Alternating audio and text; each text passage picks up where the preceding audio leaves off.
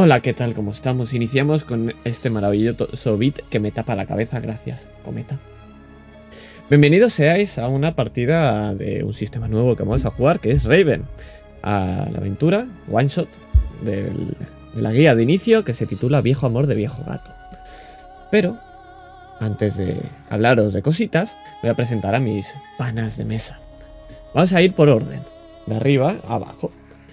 Sergio, que vas a interpretar a Lilith Corbus. ¿Qué tal? ¿Cómo estás hoy? Muy bien, con muchas ganas de, de probar Raven y de ver qué hago con mi personaje que es mm, como muy estrafalario y más a ver qué, qué sacamos con la mesa de, de, flores. Maravilloso, la verdad es que tengo ganas de, de ver a ver qué ocurre. Vamos a, a seguir con Cometa, que interpretará a Virginia Corpus. ¿Qué tal estás hoy, Cometa? Bienvenida a tu segunda casa. Muy bien, pues en mi segunda casa, en mi segunda residencia de veraneo, que en, directo no se ve, pero yo sí que tengo un gato negro a la espalda. Cuidado entonces. Así que preparadísima. Vamos a seguir entonces con Jack, que va a interpretar a Percival Corus. ¿Qué tal? ¿Cómo estás, Jack? Ah, no me siento preparado. Entonces todo perfecto. Y vamos a continuar y acabar, pero nunca es menos importante, con nuestro querido Wilfred Corbus, eh, que lo interpreta Iván. ¿Qué tal estás? Hola. Bien, porque hoy voy a jugar. Y de vez en cuando ser jugador está bien. Está bien, ¿no? Es, es un detallazo. Para romper la monotonía, ¿no? Ah, sí, la verdad que sí. Y nada, yo soy Adrián, voy a ser la voz tenebrosa. Es precioso lo edgy que puede ser eh, como máster en este juego de rol. Y vamos, voy a contaros qué, qué, es esto. Vamos a jugar a Raven. Raven es un juego de rol que justamente ahora está en preventa todavía, faltan dos días nada más, así que si estáis viendo esto desde el futuro, eh, a lo mejor ya no está la preventa, pero el juego estará igual en la web de Shadowlands, pondré toda la info abajo y todas estas cositas. O probablemente sea Iván, el becario, el que la pongan, eso lo decidiremos más tarde. Eh... fuera, fuera. Vamos a jugar a, a, Raven, que es un juego de rol basado en los relatos de Edgar Allan Poe. Y este en particular es uno de ellos, es el que está en la guía de inicio. En la guía de inicio, este one shot eh, se basa en dos relatos. Y yo me lo he pasado por el forro, como hago con todos. Y voy a usar únicamente uno de ellos. He metido cositas, he toqueteado cosas de, otro lado para que lo tengáis todos en cuenta por si alguien se lo ha leído dirá, ¿y este qué ha hecho? Pues lo que he querido, efectivamente. Entonces, eh, este sistema, y esto simplemente es una explicación rápida para que todos nos entendamos, usa el sistema Milestone. Es muy sencillito. Cada vez que haya un giro, un giro es las típicas tiradas de saber qué va a ocurrir, se va a tirar dados en este caso de 6. De 4 a 5 es, saca, se saca la tirada, se aparece el animal. De 1 a 3 no pasa nada. Los dados buenos, los dados negros, los que tienen dibujado un gato, son los que son beneficiosos para los personajes. Y los dados blancos, los que tienen un cuervo, son los que son perjudiciales para los personajes. Habrán tiradas enfrentadas, a veces se tirarán los personajes más dados, otras la tirada enfrentada del otro de los cuervos será más alta, dependerá, pero lo que importará será el resultado final. Si hay dos gatos, es éxito completo. Si hay cero o un gatos, es éxito parcial. Si hay negativos, es decir, si hay cuervos, estáis un poco más en la mierda. Entonces, os iré explicando cómo funciona esto, no hay ningún problema, si os ayudáis eh, tenéis un dado de más, si tiráis por tendencia también, hay giros mágicos, hay muchas cosas, pero la base es esa. Para que lo sepáis todos vosotros, jugadores, para diferenciarlos, ya que no podemos usar en digital dados de colores, los dados blancos van a ser de 8, los malos, y los dados negros van a ser de 6, los vuestros, los buenos, los de gato.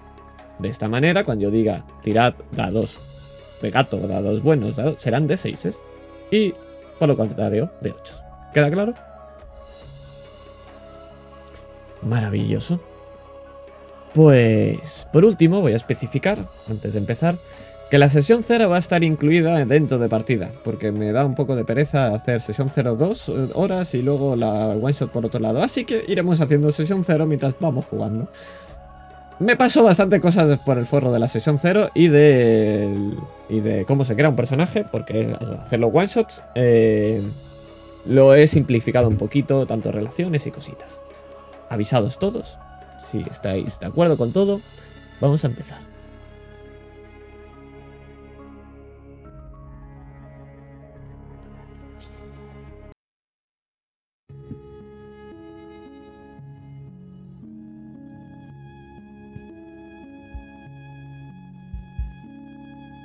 No espero ni pido que nadie crea el extraño, aunque simple relato que voy a escribir. Estaría completamente loco si lo esperase, pues mis sentidos rechazan su evidencia. Pero no estoy loco, y sé perfectamente que esto no es un sueño. Mañana voy a morir. El tintineo de la pluma al mojarse de nuevo, el rasgar sobre el viejo papel ya amarillento, la luz de la vela que apenas nos ilumina. Y un sonido, a lo lejos. Pero nosotros también nos vamos a otro lugar, a otro momento. Porque ahora abrimos una puerta y lo primero que nos recibe es la olor a sal y humedad. La madera cruje, casi como si se quejara por ir a su destino. Porque sí, estamos en un barco. Y escuchamos unas botas que caminan sobre esa madera. Y vemos un hombre ¿Qué digo un hombre? Un noble, está claro. Bastón, cabeza bien alta, y sus zapatos retumban mientras avanzan. Baja del barco a tierra firme por una pasarela de madera, y con su primer pie en tierra, nosotros nos espantamos y salimos volando. Y es que volar nos resgala las vistas de esta península. Un denso bosque, el mar que rodea la tierra y una ciudad, un burgo. Y la niebla, por supuesto.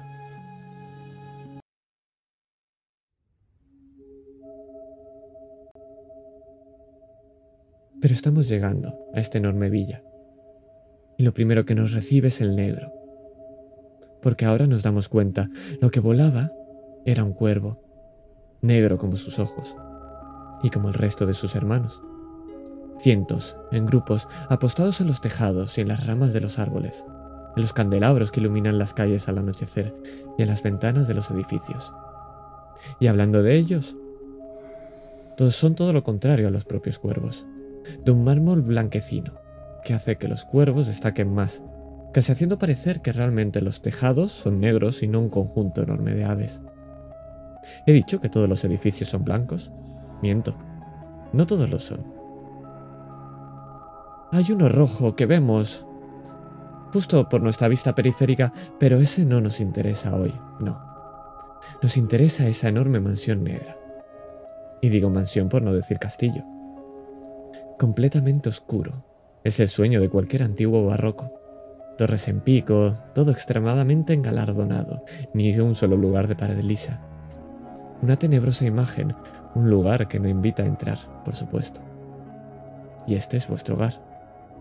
Bienvenidos a la mansión Corvus.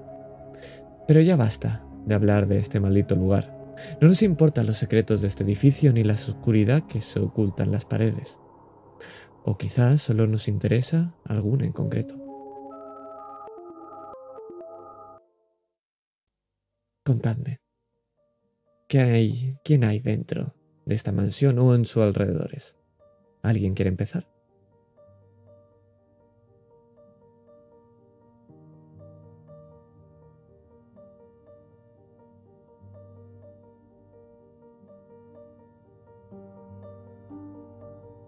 Lo voy a decidir yo entonces.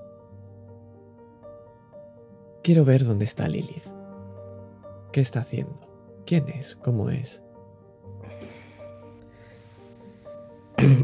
Pues para verla, vamos a recorrer a ras de suelo los pasillos largos y oscuros de la mansión. Y vamos a llegar a una gran puerta, negra y redonda, y en cuanto lo abrimos podemos ver un estudio.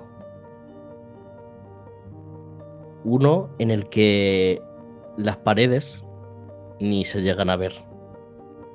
Está totalmente cubierto, empapelado por bocetos, cuadros, pinturas, en un montón de estilos diferentes y a cada cual más siniestro y perturbador que el anterior. Y cuando seguimos, vemos una melena roja que se está zarandeando, observando un lienzo, uno que está en blanco.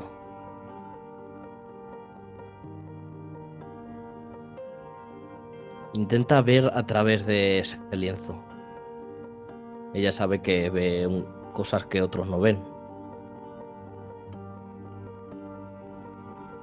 Y cuando le falta algo de inspiración, se da la bebida.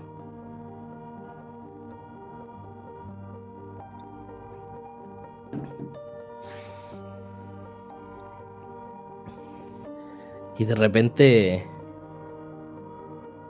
escucha un maullido. Y es esa chispa. Eso que le lleva a fundirse con su pincel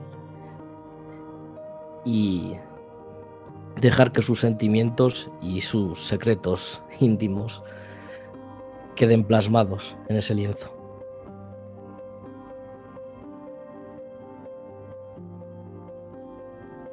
Dejamos entonces a Lilith. Imaginándonos quizá qué es lo que va a dibujar. Pero ahora, ¿dónde nos vamos? ¿Dónde vamos, Wilfred?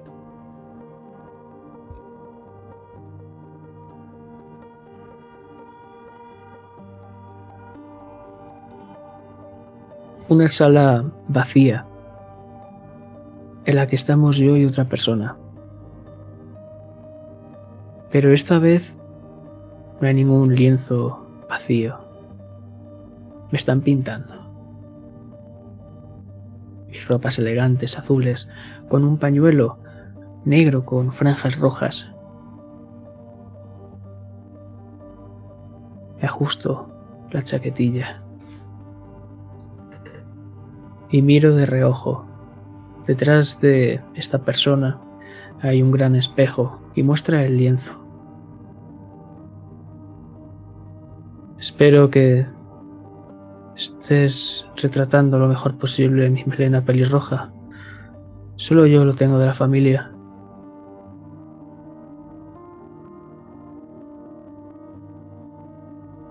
Sí, por supuesto, señor Corvus. Como usted ha dicho. Arqueo la ceja. Y por Dios, no hagas una chapuza como los Rosenberry. Jamás, jamás. Empiezo a rascarme la pierna. Vuelvo a inclinarme a mirar ese espejo. No me está gustando cómo está quedando. John, deberemos cancelar la cita de hoy. Espero que volvamos a vernos pronto. Eh, sí, ocu- ¿ocurre algo? No. Lo ves que tiembla. Tengo una cena familiar, pero no te preocupes, la próxima utiliza algo más de rojo. Y entonces escuchamos. La puerta se cierra. Y ahora estoy limpiándome las manos con ese pañuelo que ahora es todo rojo.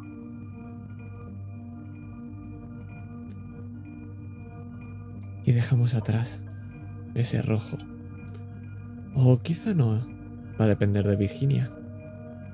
¿Qué está haciendo? ¿Dónde estás?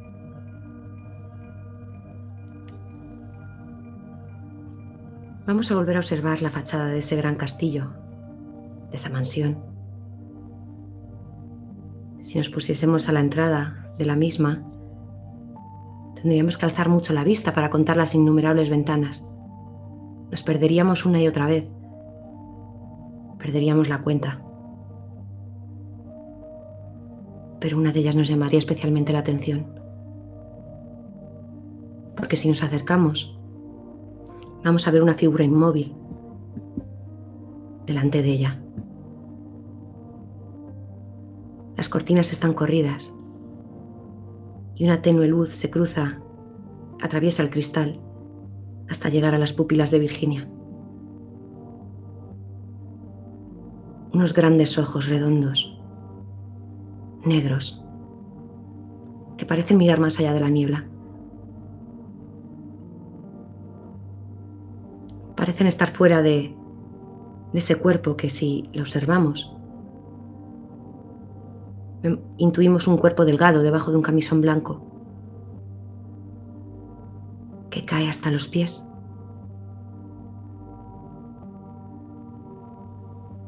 Y extiende su mano hacia un pequeño escritorio que tiene debajo de la ventana. Pero su mirada no se desvía de ese cristal. Y con, con movimientos prácticamente automáticos una rigidez pasmosa, vemos un antebrazo, una muñeca blanquecina en la que se pueden apreciar las venas azules por debajo, tanto como si estuviesen dibujadas en vez de estar por debajo de ella. Y coge un cepillo y empieza a cepillar su larga melena negra en contraste de ese camisón blanco. Mientras no aparta la mirada del cristal, esos grandes y enormes ojos negros que parecen estar buscando algo que no encuentran.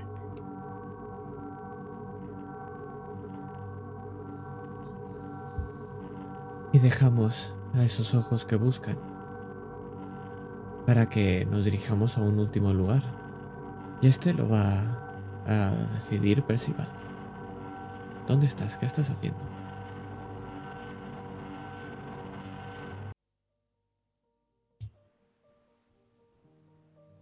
Cuando el plano se abre, lo que vemos es una de las habitaciones interiores. En una de las salas de la mansión que está colocada en esa torre gótica con adornos barrocos y gárgolas y nos metemos por el interior de esa ventana. Y lo que vemos son unas paredes forradas de estanterías de libros grimorios, papiros en cartuchos horizontales. Y hay un sillón de cuero, uno de estos comodísimos con orejas y con brazos. Y ahí es donde está sentado Percival. A la luz de una vela, con una copa de vino en la mano. Hay justo una mesita al lado del sillón donde está sentado, que es donde va dejando la copa de vino cada vez que le da un trago y se lame el índice y pulgar para pasar una página del libro. Tendrá unos 30 años, pelo negro, ojos verdes, piel pálida. Lo que más destaca de él al verlo en esa posición, con una pierna encima de la otra, bebiendo vino y pasando páginas del libro, es que casi parece robótico. No malgasta ni un movimiento, todo está medido. Ni siquiera sus ojos parecen moverse dentro de su esclerótica. Lee la página, moja sus dedos Pasa la hoja, lee la página, moja sus dedos y pasa la hoja. Va vestido de negro con un traje muy, muy elegante. Y destaca que del traje cuelga una cadena de un reloj, un reloj de bolsillo. Y casi rompiendo la monotonía que parece marcar el metrónomo humano que es Percival, extrae ese reloj de bolsillo lo mira. Alza las cejas en un movimiento calculado. Vuelve a guardar el bolsillo.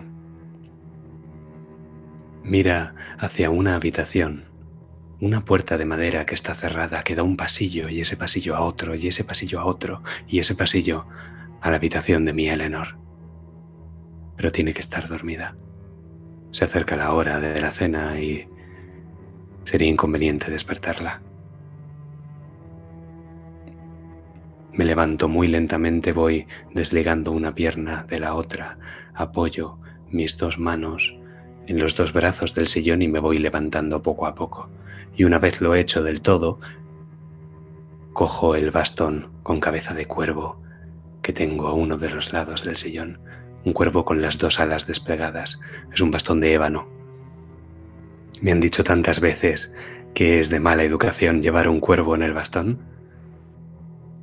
pero al fin y al cabo no lo llevamos en el apellido. ¿No es esta ciudad la ciudad del cuervo? Me levanto, apoyándome con el bastón, y justo cuando me acerco a la puerta, vemos como al lado hay una especie de cómoda con un cuenco de cristal, y que en el cuenco de cristal hay un anillo, un topacio. Es una especie de anillo plateado con un topacio negro en su centro. Me quito el anillo de la mano derecha que llevaba, una simple sortija, y me pongo el topacio y echo a caminar. Bastón, paso, paso, bastón, paso, paso. Soy un metrónomo.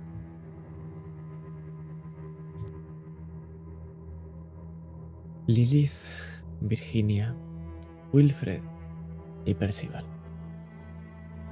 Estos son los cuatro hermanos Corvus, los cuatro herederos de toda esta mansión y por secuencia también de toda esta ciudad. Todos tenéis vuestros quehaceres y vuestros secretos, pero hoy, por suerte, o por desgracia, vais a deshaceros de ello durante un poco tiempo. Porque ahora nos vamos a ir a otro lugar.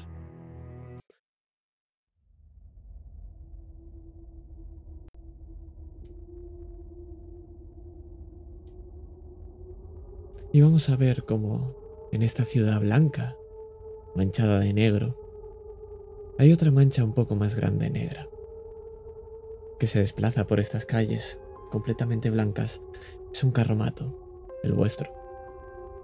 El terciopelo granate es cómodo, y el interior es suficientemente espacioso para tanto los cuatro como vuestro equipaje. Sabéis a dónde os dirigís Vuestro tío Everard os invita a pasar unos días en su mansión. Es extraño porque hace años que no le veis. Y tampoco escucháis a vuestro padre hablar mucho de él. Lo suele hacer con quien no se lleva bien. Como he dicho, lleváis vuestras maletas con vuestras pertenencias. Pero el viaje será largo. La mansión del tío Everard está dentro del bosque y este mismo es obtuso, pero para vuestra suerte no es peligroso. No el bosque, pero la niebla, sin embargo, es otra cosa. Esa misma niebla que os impide salir a la calle al anochecer, cuando inunda las calles con ese olor a humedad y muerte. Quien se adentra en la niebla nunca vuelve, ya lo sabéis. Pero también sabéis que ese olor a veces es dulce a veces la tentación puede ser demasiado fuerte. Pero de momento, aún de día, el camino está despejado. Ya hace unas horas que os habéis adentrado en el bosque y lo único que sabéis seguro es que, como siempre en Raven, allá donde vayáis, los cuervos os vigilan. Y aquí es donde vamos a relacionarnos entre vosotros. Y vamos a empezar al revés. Vamos a hacer que vuestro, el personaje de sentido horario tengáis un encuentro íntimo que jugaremos de 2-3 minutos. Y en el sentido antihorario, jugaréis y conocerán algo de vuestro secreto. De manera que Jack empezando siempre por lo positivo, vas a tener un encuentro con Iván, es decir, Percival va a tener un encuentro con Wilfred. Tenéis potestad absoluta para ello cuando queráis. Podéis cambiar la música si queréis también.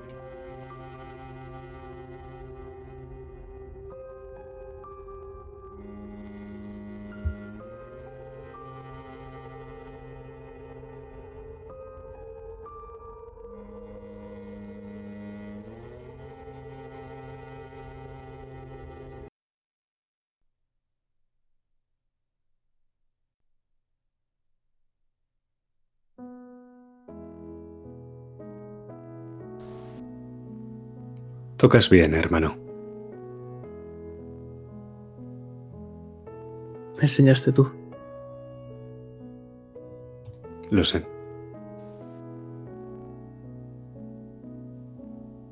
¿Pero Adagio ahí.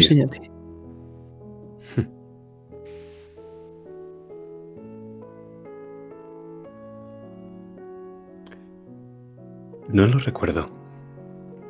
Curioso, ¿verdad? ¿Cómo funciona la mente humana? Si tú fueras como yo, podrías sumirme en trance y sonsacármelo, ¿no? Eso sería aburrido, ¿no? ¿Es aburrido?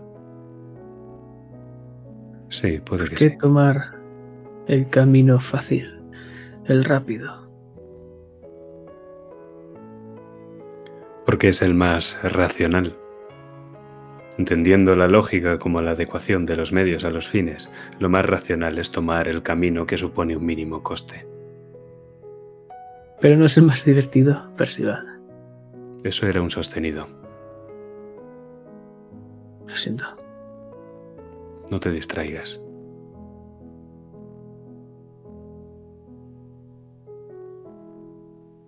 Cierro los ojos.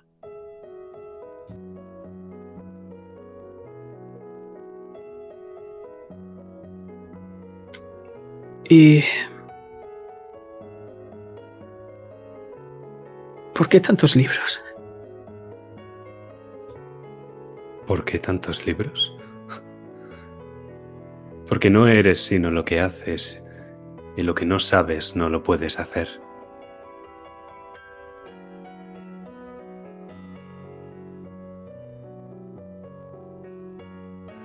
Prefiero las habitaciones más sencillas, Percival.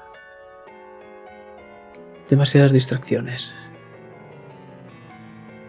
Demasiadas distracciones nunca son demasiadas si tienes todo el tiempo del mundo para ellas. Pero todos, al fin y al cabo, acabamos muriendo. De una forma u otra, ¿no? No, querido hermano. Todos no.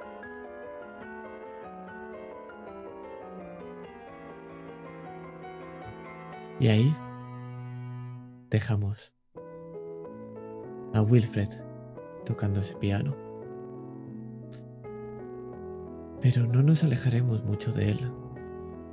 Y al contrario, nos acercaremos tanto a él como a Lily. Vuestra escena.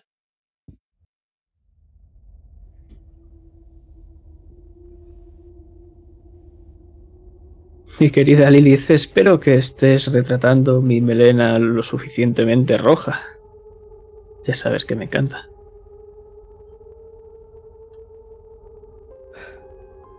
No sé ni por qué estoy haciendo esto. ¿Para romper tu bloqueo? Para eso tengo el vino. Pero bueno, Tal vez te ayudaría a hacer otras cosas. Yo, por ejemplo, toco el piano. Percival podría enseñarte. el piano no. Yo tengo color. El piano es blanco y negro.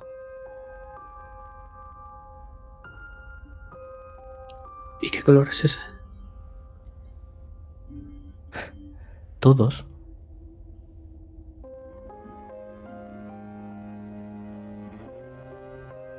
¿Sabes? He leído en uno de los libros de Percival que nosotros no podemos percibir todos los colores.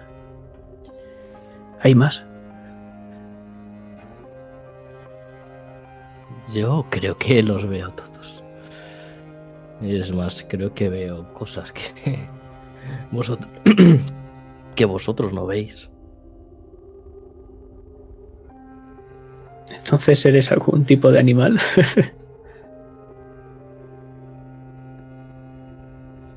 Y no, no sé. ¿Qué sería? ¿Un cuervo?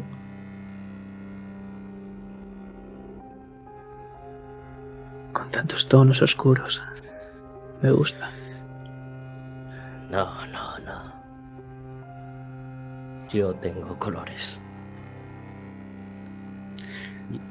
Sí, te los tomas todos en esa copa. Venga hasta el fondo.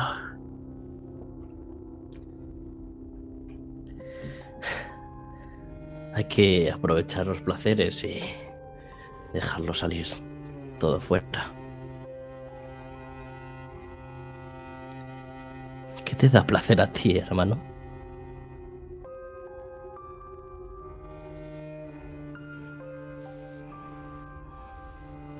Creo que es el pasar el tiempo con vosotros. Con la familia. Nosotros. Sí, las personas a mi alrededor siempre se marchan. Siempre me abandonan. Es algo triste, ¿no? Quizás Es como si cada- supieras ver. Quizás si supieras ver dentro de ellos. Y Puedo. miras no lo suficiente. ¿Sabes qué es lo que creo? Creo que cada persona se lleva algo de mí como, como si fuese un color. El azul, el rosa, el rojo. No, el rojo no. Ese es mío. Sabes que es la ausencia de colores, ¿no?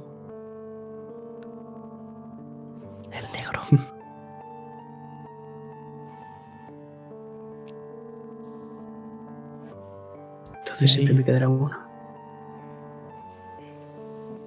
Y ahí, con ese negro que nunca te abandonará, te abandonamos nosotros. Pero nos acercamos un poco más a Virginia. Lilith, Virginia, vuestra escena.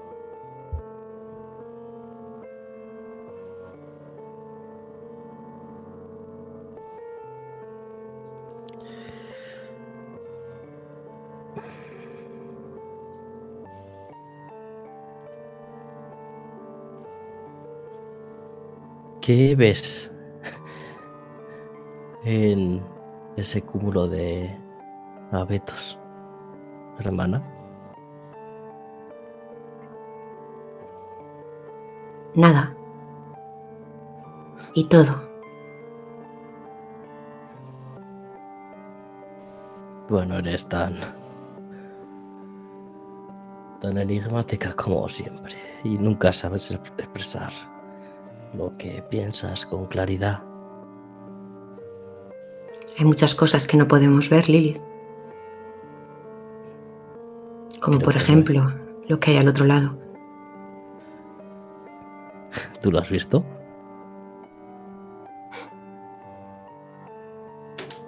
No creerías todo lo que yo he visto.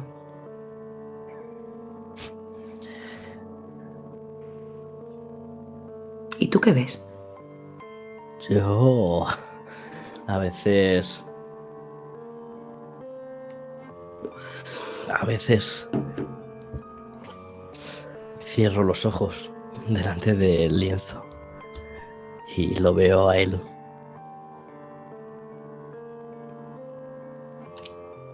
¿A quién? ¿A quién va a ser?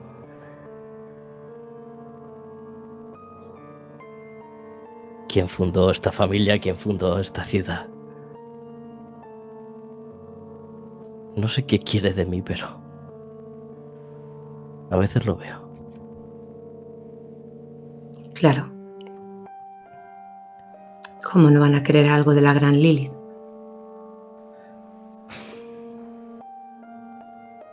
Te da envidia que no quieran algo de ti? No. Ya no. Ves cómo se empieza a reír a carcajadas mientras le pega otro trago a la copa. Y deja de mirar esos abetos para mirarte a ti, Lilith. Para mirarte el alma.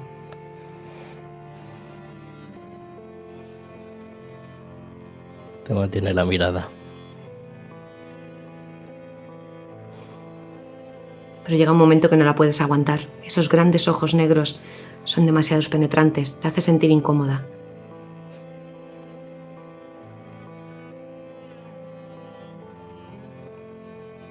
Sabes, prefiero los colores. Y se marcha.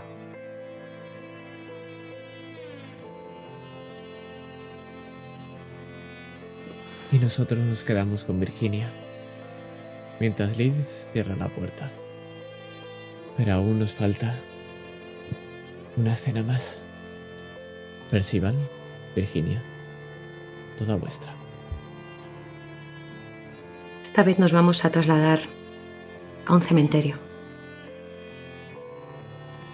Vamos a ver a dos hombres con palas llenar un hoyo con tierra.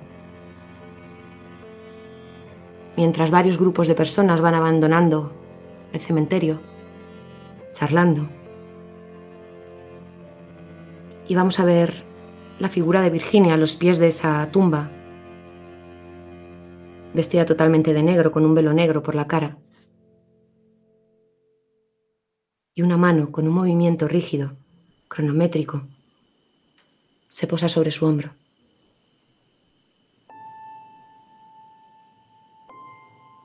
¿Tú también lo echarás de menos, Percival?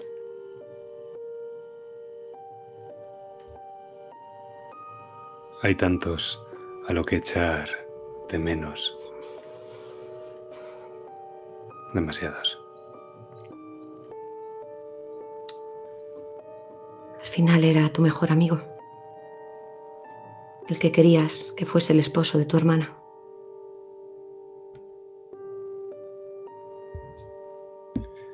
La vida es una enfermedad terminal. Se muere desde el momento en el que se nace. Es un fluido que se desvanece. Yo no sé.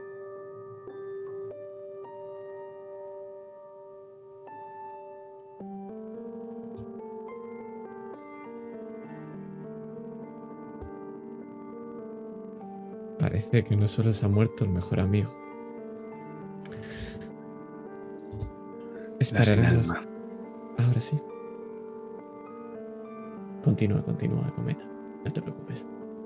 No, has dicho no. Yo no sé si lo echaré de menos. No voy a echar de menos ese olor de pipa en esa habitación en la que se encerraba a fumar solo, huyendo de mi compañía. Nunca me miró como miraba a Lilith ni como miraba esos cuadros.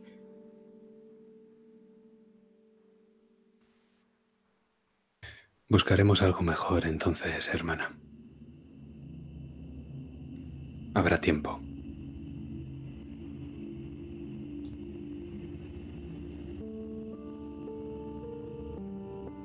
Virginia se agacha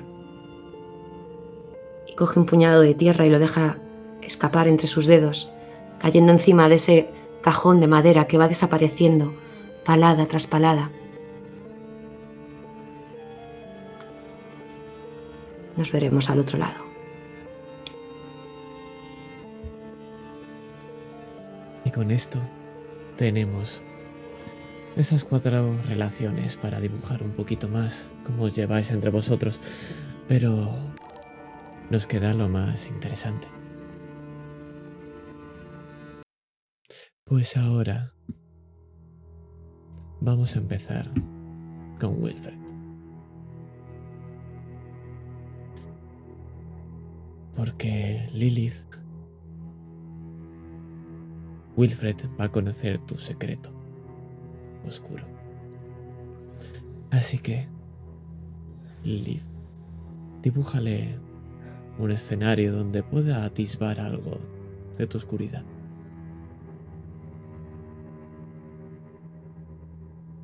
Estamos en su biblioteca.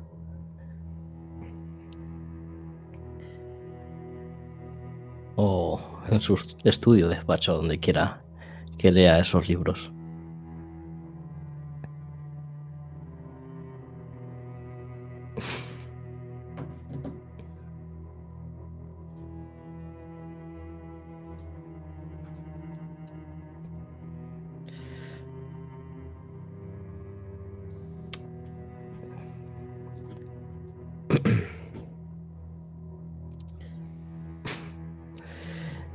A ver, repíteme con quién es el personaje, por Dios. Con Wilfred. Con Wilfred. Ok, vale. Pues él va a estar tocando el piano. Está ensimismado en sus notas. Pero no me ve, yo estoy detrás de la puerta. Y lo estoy dibujando a él. Aunque le he dicho que no lo haría. Y lo hago de una manera obsesiva, enfermiza. Con unos trazos grotescos. Y nerviosos. Y en uno de esos arrebatos me va a escuchar. Va a escuchar esa excitación que tiene su hermana.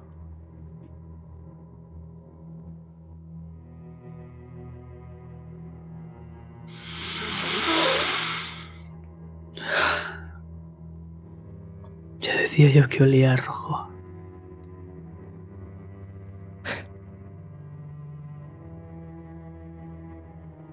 ¿A qué rojo? Al mío, por supuesto. Creo que lo mío es más rojo incluso. Sale detrás de la puerta y se acerca a ti. Lleva un cuaderno de dibujo entre los brazos.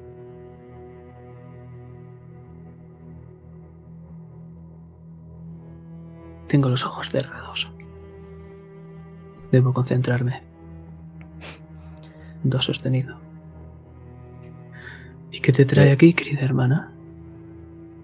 Quiero que veas algo. Te pasa la mano por los hombros con delicadeza. Se me eriza la piel.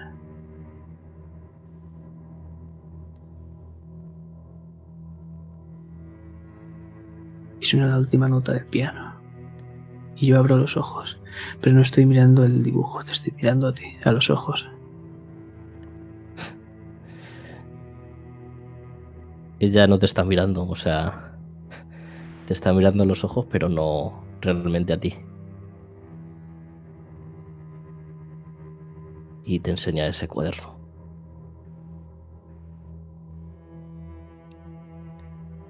Puedes ver un dibujo tosco, pero manteniendo la estética y la técnica.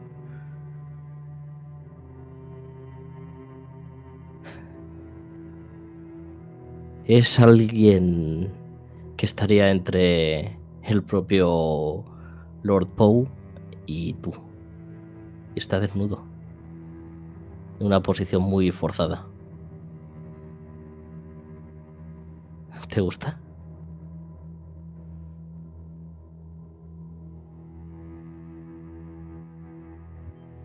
Tiene algo que lo hace único.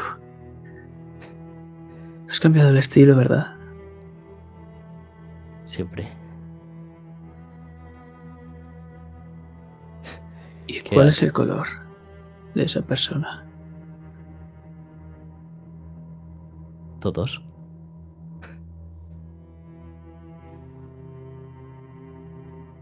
Entonces ¿Eres blanco?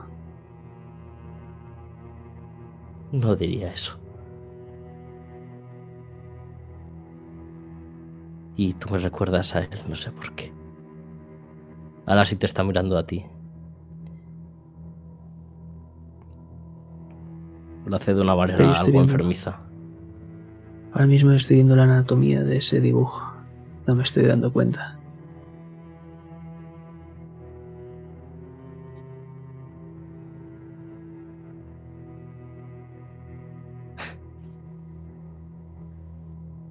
¿Sabes? El arte es lo que me conecta con él. Y me lleva a, a ti.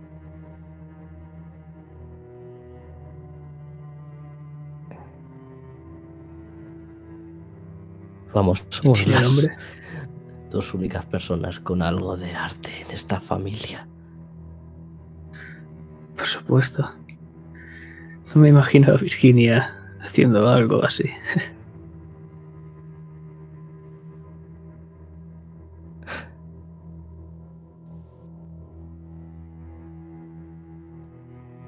Y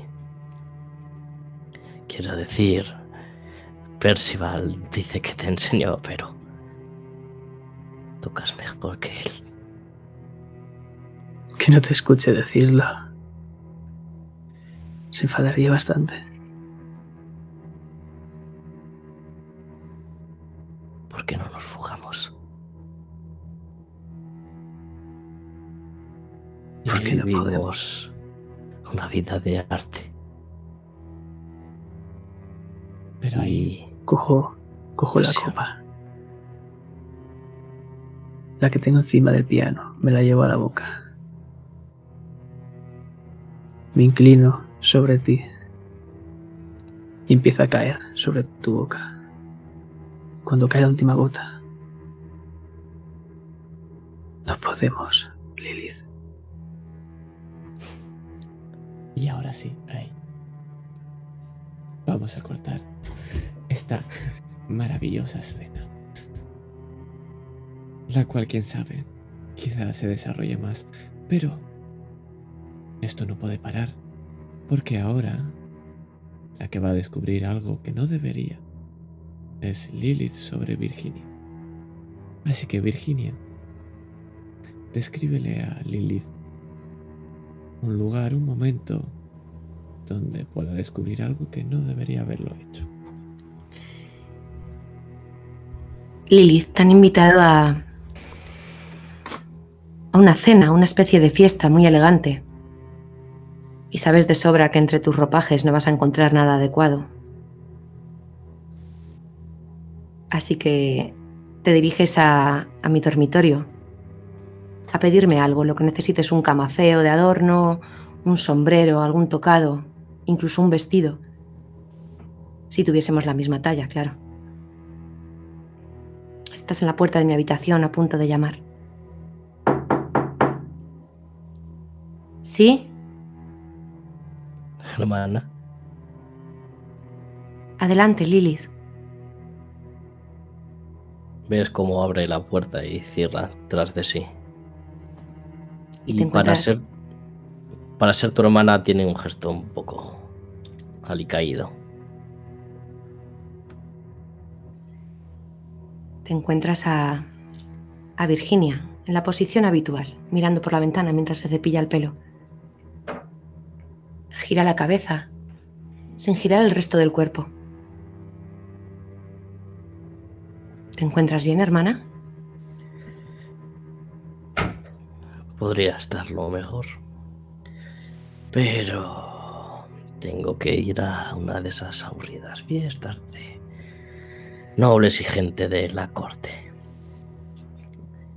Y no tengo ropa adecuada.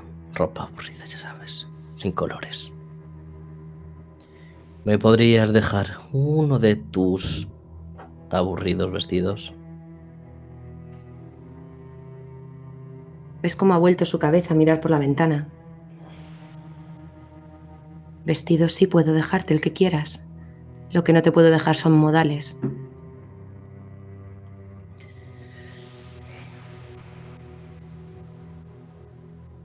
Créeme que me sé comportar en sociedad. No es fácil ser la hija mayor. Bueno, podrías aprender algo de Percival, que es el hijo mayor. No, por Dios. Creo que lo único que me podría enseñar Percival es a matarme a mí misma con un libro. Busca lo que necesites en el armario, en el baúl. Pero ten cuidado, no manches nada con esa copa de vino.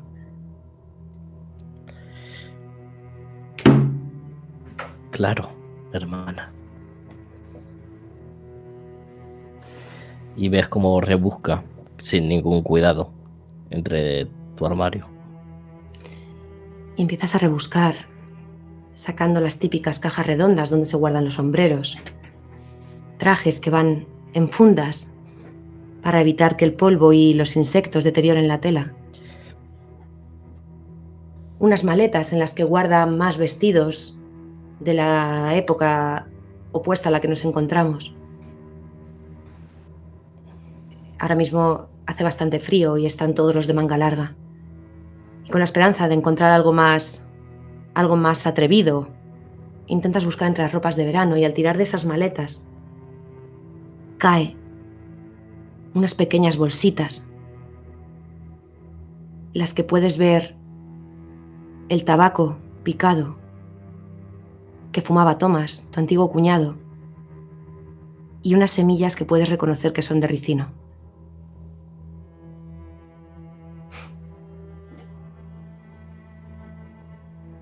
Anda. ¿Y esto qué es? ¿Ves cómo se gira esta vez el cuerpo completo? Eso no es nada. ¿Nada? No lo toques. Está bien.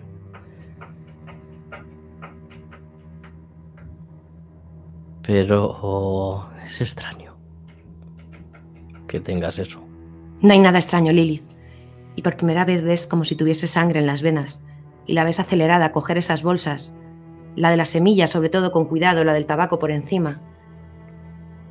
Lo lía y lo mete dentro de, de una caja de un sombrero.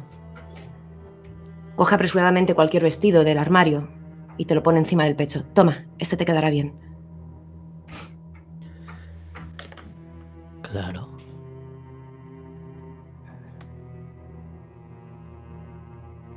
Creo que ya entiendo por qué decías eso de ver. En la niebla y a los muertos. Tú no entiendes nada, Lilith. Más de lo que te imaginas. Y sale de allí.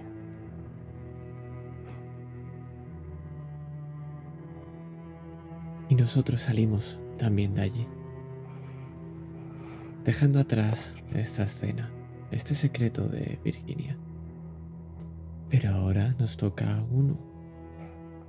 Uno con Percival.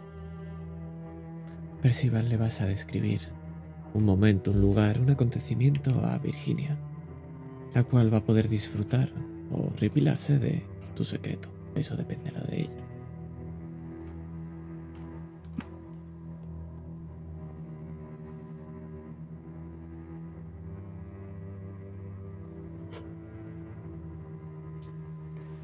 Está oscuro.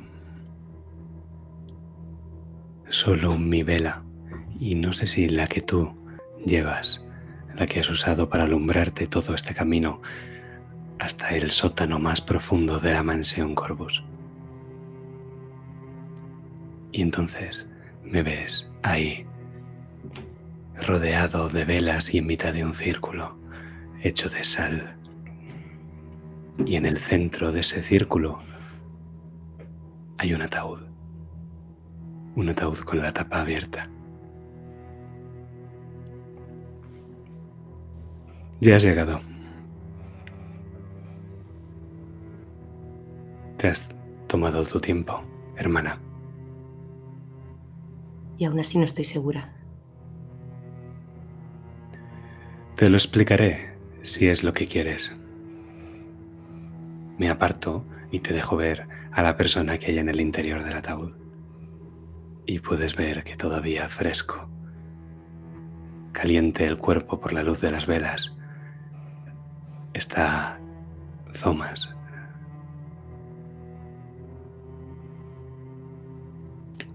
Verás, querida, ¿has jugado una vez con imanes? Hace tiempo que no recuerdo tu infancia. Los imanes cuentan con una fuerza, un magnetismo mineral que los atrae y los repele. Todo ser viviente cuenta también con esa especie de fuerza. Cuando ésta no fluye apropiadamente, el resultado es el que ves. Pero si ese flujo se restablece cuando el paciente sigue vivo, pueden ocurrir cosas maravillosas. El problema es que el pobre Thomas falleció demasiado rápido.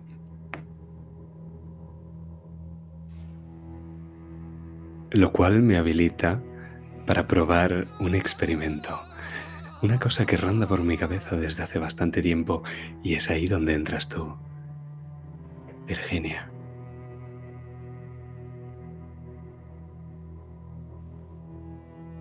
¿Por qué? ¿Qué, tengo que ver yo? Dios nos trajo a este mundo hechos materia y voluntad, mente y cuerpo. Cuando alguien muere, su cuerpo queda aquí y es pasto de los cuervos. Su mente viaja al otro lado. Y no conozco a nadie en esta mansión que esté más familiarizada con el otro lado que tú, Virginia. Si quiero revertir el proceso, si quiero hipnotizarlo in articulo mortis, necesito que lo traigas del otro lado.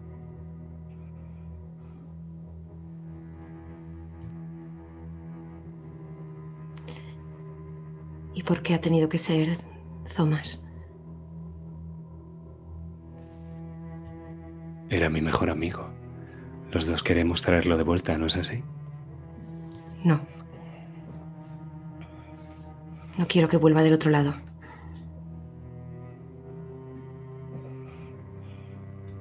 Hmm. Entiendo.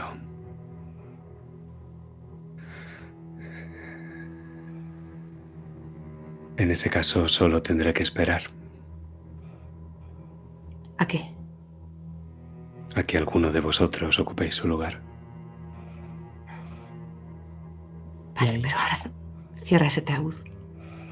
Y ahí, con esa última frase, dejamos esa escena. Que al final ha sido un poco más dolorosa de lo que pensábamos para Virginia.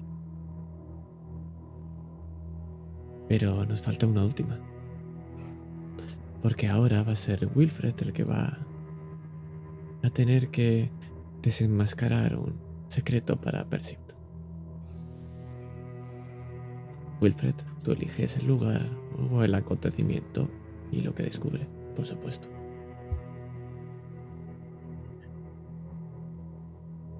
Estamos fuera de la mansión.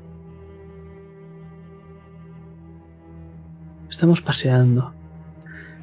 Es algo que me gusta hacer después de las clases de piano. Me relaja.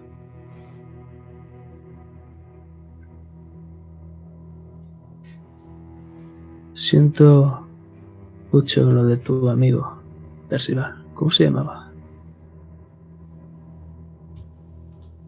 ¿Quién? El que se murió. ¿Timothy? No, espera, no. Puede ser. No, no conoces a Timothy. Timothy murió mucho antes de... Thomas, Thomas. Thomas era el último. Es una pena. ¿Cómo... ¿Qué le pasó?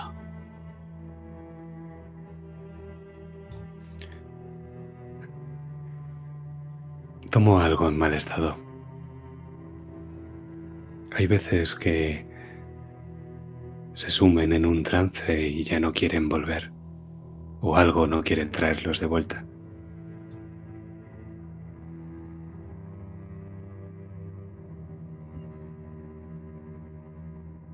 Vaya. A lo lejos se dibuja un pequeño cobertizo. Y dime, hermano, ¿cuál es aquel lugar al que vas para sentirte tú mismo? Para ser quien eres.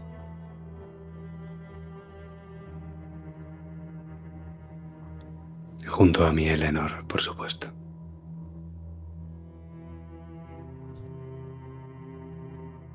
¿Nunca estás solo? Eternamente. Ese es el problema. Siempre estás con esas tonterías, hermano. Sí. Hm. Yo tengo la teoría de que cada uno tenemos una cara pero en nuestro lugar especial, que que estamos solos, esa máscara se rompe y surge el verdadero, nuestro yo interno.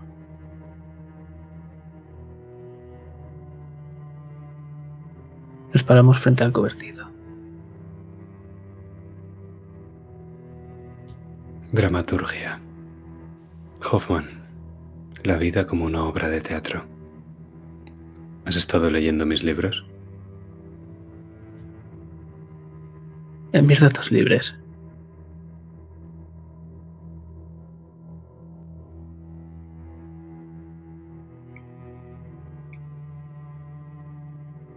Cojo mi pañuelo. Está algo húmedo. Me lo paso por la frente limpiándome el sudor.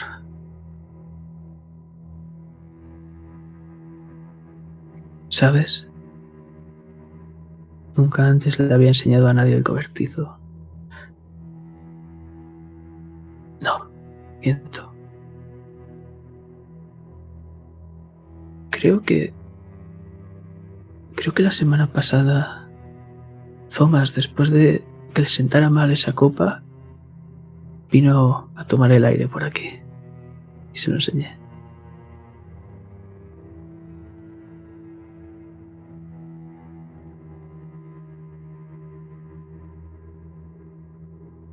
¿Quieres verlo?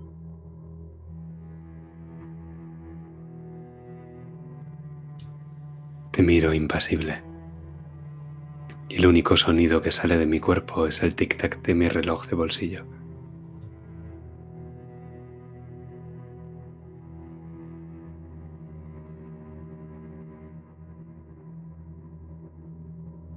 Saco una llave. Es negra. Empiezo a acercarla a la cerradura, mientras te miro con una sonrisa. Clac.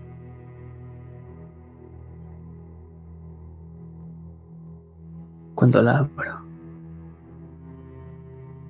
no ves nada.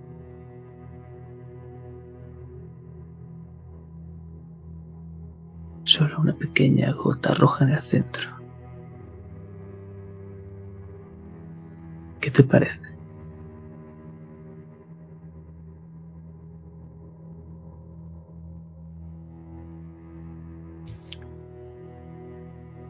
Poético.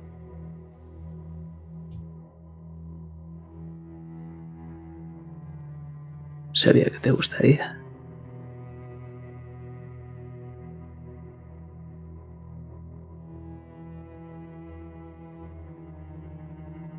Entonces me adentro solo, cerrando la puerta.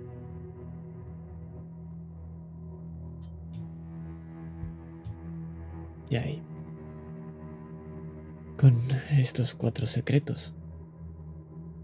Cada uno compartidos o descubiertos, cada uno con vuestras propias relaciones. Estos son Lilith Corbus, Virginia Corbus, Percival Corbus y Wilfred Corbus. Pero nosotros estamos en un carromato.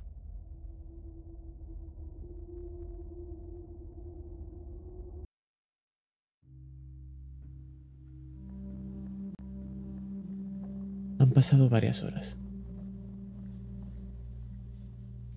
El sol se está poniendo y podéis notar el nerviosismo propio de los caballos por ello. Pero por suerte, ante vosotros tenéis la mansión de vuestro tío. Se siente casi como una versión en miniatura de vuestra casa. No es tan grande en absoluto, es un caserío de dos plantas. Pero ese tono negro y esos cuervos os son usuales. Rodeado de bosque, os recibe un largo patio, donde un camino empedrado os lleva hasta un viejo árbol, totalmente deshojado. Y justo detrás, la modesta mansión Justo el carruaje os deja delante del porche. Vuestra escena.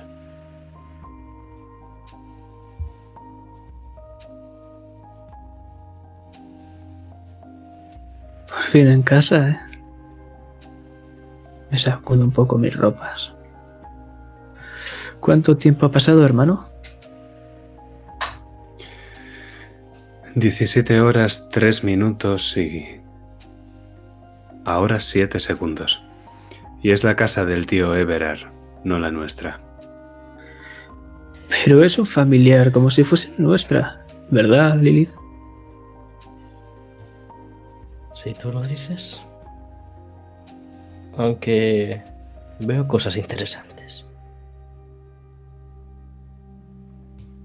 He de recordar, antes de entrar en la propia casa, que el tío Everard Corbus, vuestro tío abuelo Everard Corbus, fue expulsado de la familia dado sus prácticas infames.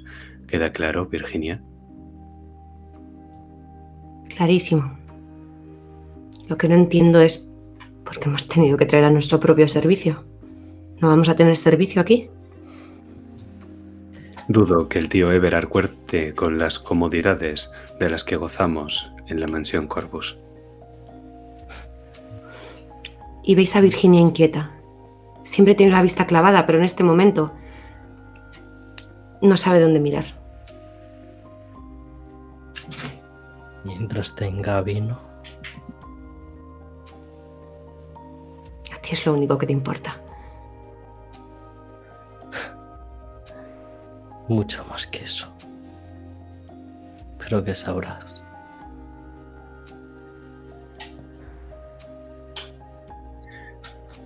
Liz, te he dicho que hoy estás realmente espléndida.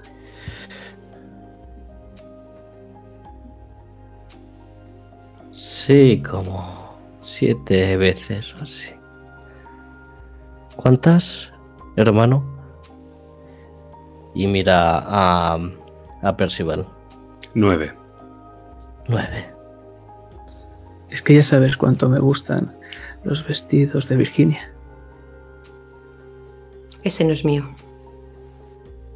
No seas desagradable, hermano. Me repugnas. Sí, este tiene color. No llevaría un vestido blanco en la vida. Lo siento, Percival. Se me va la lengua. Será mejor que la contengas.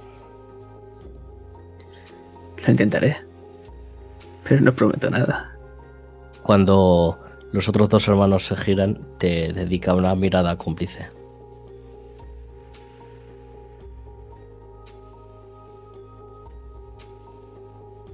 Te guiño el ojo. Y mientras paso mi brazo por Virginia, ¿entramos? Empieza a hacer frío. Y me vuelvo a girar, esta vez mirándote yo a ti, Lilith. claro. Avanzáis y empecéis a subir a ese porche. Notáis que ha visto mejores días porque gruñe al pisarla. Las ventanas todas tapadas menos desde dentro, menos una que parece un poco abierta. Todas tienen detrás cortinas de colores oscuros que no dejan ver lo que hay en el interior, aunque sí que deja ver algo de luz de algunas velas.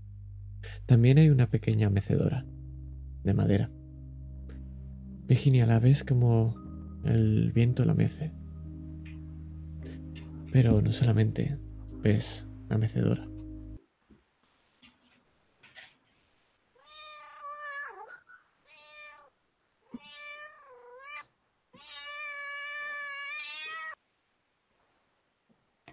Ves un gato. Un gato negro. Encima de esa propia mecedora. Ves como ese gato negro se gira y se da una pequeña vuelta mientras te ronronea para que le acaricies la barriga. Pero lo que primero puedes ver y lo más claro es que este gato está ciego de un ojo. Tiene una clara herida y parece antigua. Me extraña él mucho. sigue- él se sigue revolviendo. Me extraña mucho y acerco mi blanquecina mano que contrasta mucho sobre su barriga negra. Le acaricio, le dejo que se recree en el ronroneo. Y es la primera vez que veo un gato fuera de la mansión Corvus.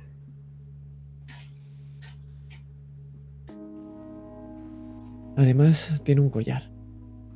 Es sencillo de leer, se está dejando que lo toques y notas el calor del animal. En el collar, muy sencillo, una placa de color plateada, pone Pluto.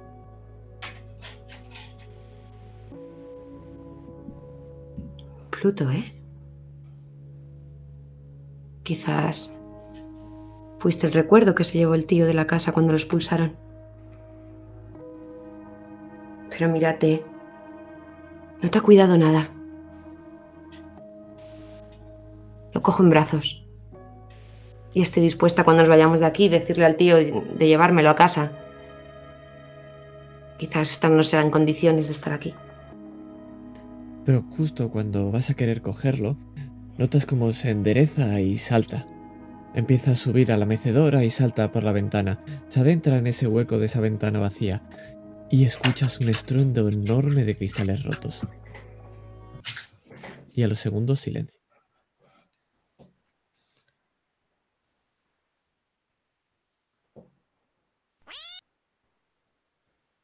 Si el tío está dentro, ha tenido que escuchar eso.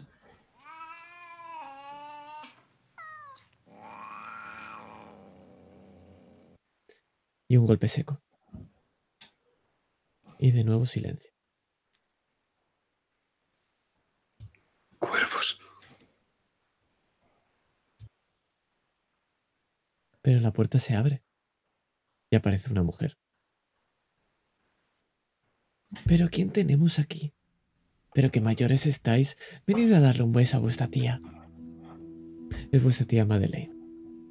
Os recibe con los brazos abiertos, pelo recogido, blanco, un vestido pomposo azul de cuello alto. Las arrugas se le marcan cuando os sonríe.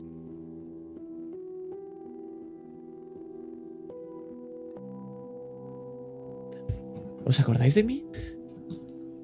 Eh, tía, ¿ha oído ese ruido? Ruido. Sí, algo he escuchado, pero no os preocupéis, ahora me encargo de eso. Será nuestro tío que está descorchando una de las botellas para darnos la bienvenida. Sí, sí, sí. Eh, pero dadme un abrazo. Y se acerca a alguno de vosotros a recibiros. Es extremadamente cariñoso. Le giró la mejilla para que me dé un beso. Puede ver Lilith mi cara de, de desagrado. ¿Cuánto tiempo, tía? Sí, ¿qué, qué edad tenías? ¿Nueve? ¿Diez años? Giro la cabeza a Percival. Ocho y cuatro meses. Ay, Hola de nuevo. Madeleine. Hola, Percival, estás radiante como siempre. Tú has envejecido. Un poco, la verdad es que sí, pero a que me sienta bien. Han sido 25 años desde la última vez. Por tu aspecto físico habría dicho que 32. Tan asquerosamente sincero como siempre. Veo que no ha cambiado nada. Lilith, me encanta cómo tienes el pelo. Colorido, eh. Y vivo. Sí. Adelante, pasad, os ayuda con las maletas.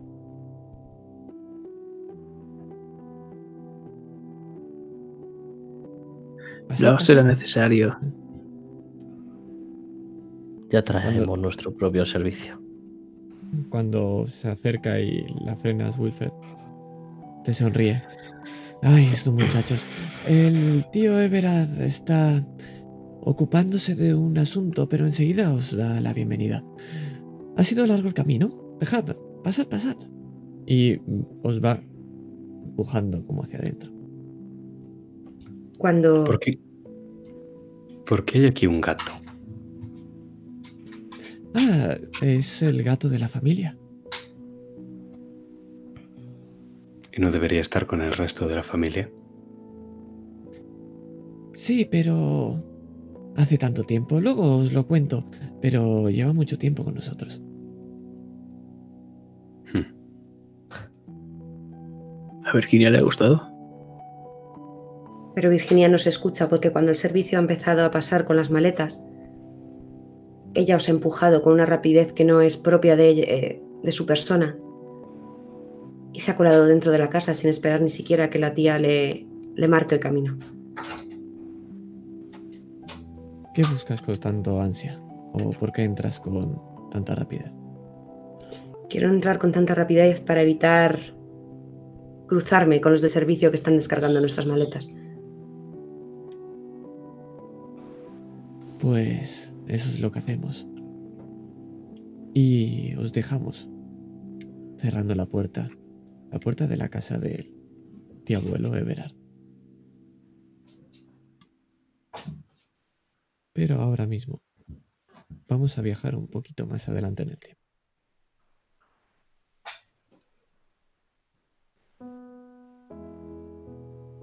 La mesa está puesta. Es larga, mantel rojo. Tres vasos de cristal para los vinos y de champán. El juego completo de la cobertería de vuestra tía abuela está reluciendo junto a los platos blancos. Estos están adornados con cenefas de flores en los bordes. Son rosas exactamente, con espinas. El fuego arde en la chimenea, justo detrás de donde debería estar sentado vuestro tío, pero la silla está vacía. Lo que no está vacío es la parte de encima de la chimenea, en el cual hay un enorme cuadro. Lilith te puedes haber fijado en él. Es tu tío. Tiene una expresión seria, como siempre le recordáis. Aunque hay algo en su cara que no acaba de cuadrar. Y no sabes qué es. O quizás simplemente es que estás cansado. Cansada, perdón. Lleva su traje azul marino, está sentado y sobre su regazo el mismo gato de la puerta, Pluto. Aunque sí que es claro que aquí tiene los dos ojos sanos.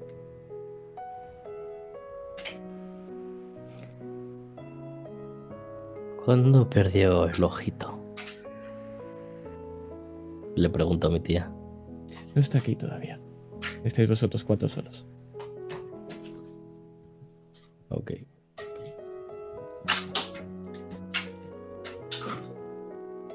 Pero bueno, bueno. ¿A quién tenemos aquí? Disculpad la espera, sobrinos. Y entra Everard. Everard Corbus, alto, entrado en años, traje largo, chaleco verde. La edad no perdona, y su pelo grisáceo tan solo se mantiene a los laterales de su cabeza, dejando desde la frente hasta la coronilla totalmente desierta. Cejas pobladas, nariz grande y aguileña. Pero lo veis débil. Y así se sienta, casi sin fuerzas. Disculpadme, la edad no perdona. Pero vosotros exuberáis juventud. ¿Cómo lleváis la vida de un joven Corvus? ¿Cómo estáis?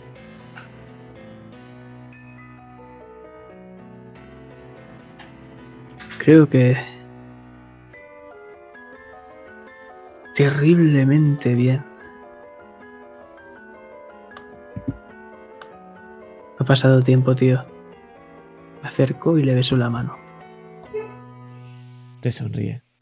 Demasiado, joven, demasiado. Percival, estás radiante, como siempre. Han pasado 25 años. Y menudos 25 años. Virginia,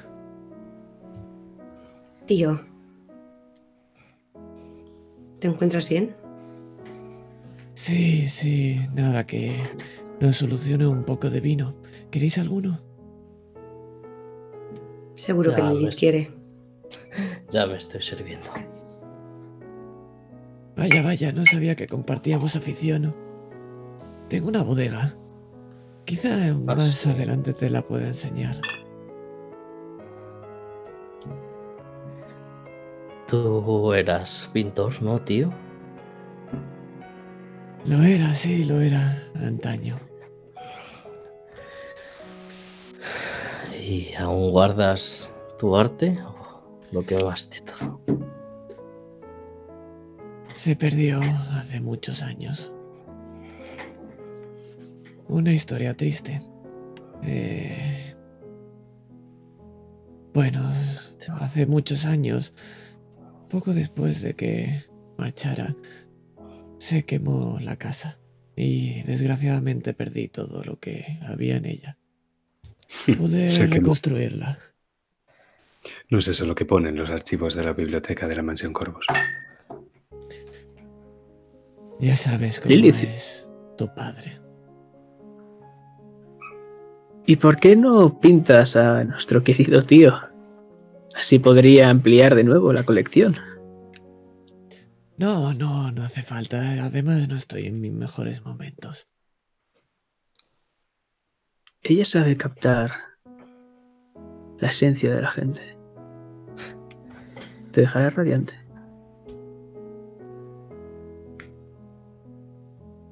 Entonces, bueno, quizá mañana. ¿Qué tal la Bueno. bienvenida a esta mansión? Eh, no es lo mismo que la mansión Corvus, pero espero que estéis cómodos. Un tanto curiosa la bienvenida que hemos tenido, tío. He visto un gato a la entrada. Pluto, ¿Qué pasa con el gato? pues que no entiendo qué hace un gato fuera de la mansión Corvus. Es un gato, Virginia. ¿Y por qué está tuerto? ¿Qué problema hay con el gato, Virginia? Es un gato. Perdón, tío. Pero es la primera vez que veo un gato fuera de la mansión Corvus. ¡Basta! Y ves que se levanta. Y sin miraros a ninguno, se marcha. Vamos, tío. No seas así, perdónala. No sabía lo que dices. Joven todavía. Perdona, sé lo que digo. Y sé Eso. que es la primera vez que veo un gato fuera de la mansión Corvus. No Virginia. montes otro espectáculo. Eres Estás muy sutil, hermanita. Muy sutil. ¿Crees que lo demás no lo hemos visto? Y si es solo un gato, ¿por qué se pone así? No iba a callarme cuando... Es algo extraño, Sé un poco más inteligente. ¿Quieres? como tú. Sí. Creo Pues que voy a apartaros las copas. Creo que habéis bebido suficiente, señoritas. Disculpadle. Entra vuestra tía. Vuestro tío padece de una enfermedad. Está bastante irascible, entendedlo. Pero ahora dejando eso de lado, ya se calmará. Espero que no se haya molestado. ¿Está bien el vino? Y te lo dice a ti, Lilith. Bueno, no como el de la mansión, pero aceptable. ¿Sabéis? Antaño vuestro tío gozaba de vuestra juventud y era un apasionado de la vida. ¿Recordáis los cuadros que pintaba? Tú seguro que sí, Percival. Sí, padre los quemó cuando fue expulsado de la mansión Corvus, pero los recuerdo, sí. Hace tiempo que ha dejado de hacerlo, pero se podía ver su amor por la vida en los cuadros. Pero hablando de amores, y se acerca un poquito más a vosotros. Hace mucho que no sé nada de vosotros. ¿Alguno tiene pretendente ya? Espero que la invitación de vuestra tía Madeleine sea de las primeras invitaciones que se os venga a la cabeza. Y os sonríe con esas arrugas.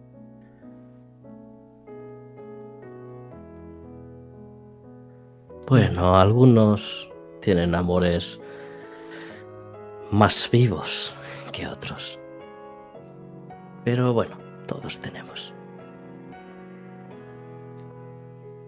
Y en Metarrol ahora ha llegado el precioso momento en el cual vamos a descubrir vuestros amores. Y de la misma manera que empezamos por Lilith, creo que ahora vamos a empezar por Percival. Así que, todo tuyo.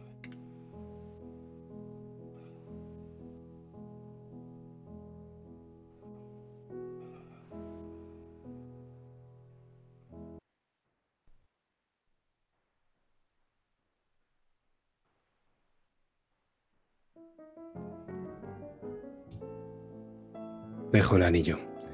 Nada más entrar en mi ala de la mansión, cojo mi anillo de plata con el topacio negro, lo deslizo de mi dedo anular de la mano derecha y lo dejo justo en ese cuenco de cristal con arabescos que hay encima de la cómoda. Allí justo hay otro anillo. Es una sortija, elegante pero muy muy discreta, me la pongo con rapidez en un movimiento automático. Es de color broncíneo, dorado. Y hay algo grabado en la cara interior, en el metal, pero es un movimiento muy rápido y apenas lo vemos. Hay dos nombres. Entonces escucho el clavicordio, Chrysler, y sonrío. Yo mismo he enseñado esa pieza. Yo mismo instalé ese pequeño clavicordio en su habitación. Me aproximo hacia el sillón y veo el botecito de láudano justo al lado de la copa de vino vacía. Dejo el bastón con delicadeza y entonces... El clavicordio. No. Y entonces salgo corriendo, sin el bastón y me duelen las piernas, me duelen muchísimo. Estoy enfermo, muy enfermo, y no paro de pensarlo mientras corro, y entonces atravieso la puerta. luego sigo caminando por el pasillo, corriendo cada vez más rápido, sin el bastón, cojeando, y entonces atravieso la segunda puerta y otro pasillo más. Pasillo, puerta, pasillo, puerta, puerta. La suya. Abro la puerta y entonces la veo. Se ha levantado de la cama, lleva el camisón puesto y está tocando el clavicordio. Eleanor. Eleanor, ¿qué estás haciendo? No gira la cabeza. Tocar. ¿Te gusta? Eleanor, ¿qué haces? Tiene algo que me atrae. Eleanor, te he dicho que no te resistas. Pero es que es tan fuerte. Mírame. Mírame. ¡Mírame! Te mira. Quieta. Y en cuanto le digo quieta, sus músculos se paran y Eva empieza a caer al suelo. Como si, casi como si fuera un pañuelo que dejamos caer desde las alturas y va ondeando el camisón, pese a la poca distancia que hay entre el banco del clavicordio y el suelo y yo la cojo en brazos. Es una mujer, una mujer bellísima, o al menos lo es para mí. Quizá tenga una nariz demasiado grande, esté demasiado demacrada, sus brazos sean demasiado finos, pero es mi amada Eleanor, con su pelo negro como el ala de un cuervo, los ojos como dos gigantescas esmeraldas. Es un dulce ángel, es un regalo de Dios. Esa mujer de unos 40 años es la luz de mi vida. Mientras la sujeto en brazos y la llevo hasta la cama, me fijo en esas arrugas que tiene la comisura de los labios, alrededor de los ojos. Rebusco en su pelo también, y mientras apoyo la cabeza sobre la almohada y extiendo su melena a lo largo de la almohada veo, un par de pelos blancos un par de canas que antes no estaban ahí. Porque se despertó al poco de salir de la mansión y yo he tardado demasiado en volver. Y ahora el daño es irreversible. Veo que justo en la mesita de noche hay unas gachas blanquecinas y justo al lado una cuchara de madera. Están sin tocar. La recuesto un poco en el respaldo. Cojo el plato. Ebori todavía no te ha dado de comer. Abre la boca, Eleanor. La abre. No hace más movimiento que simplemente abrir la boca.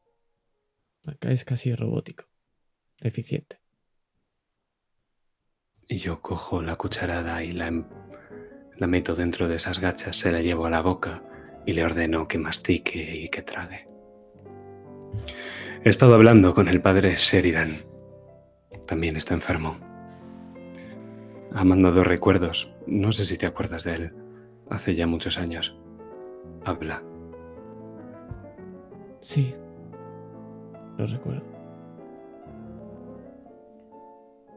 Traga. Ha jurado. Ha jurado en ese lecho de muerte que si Dios lo saca de allí nos casará.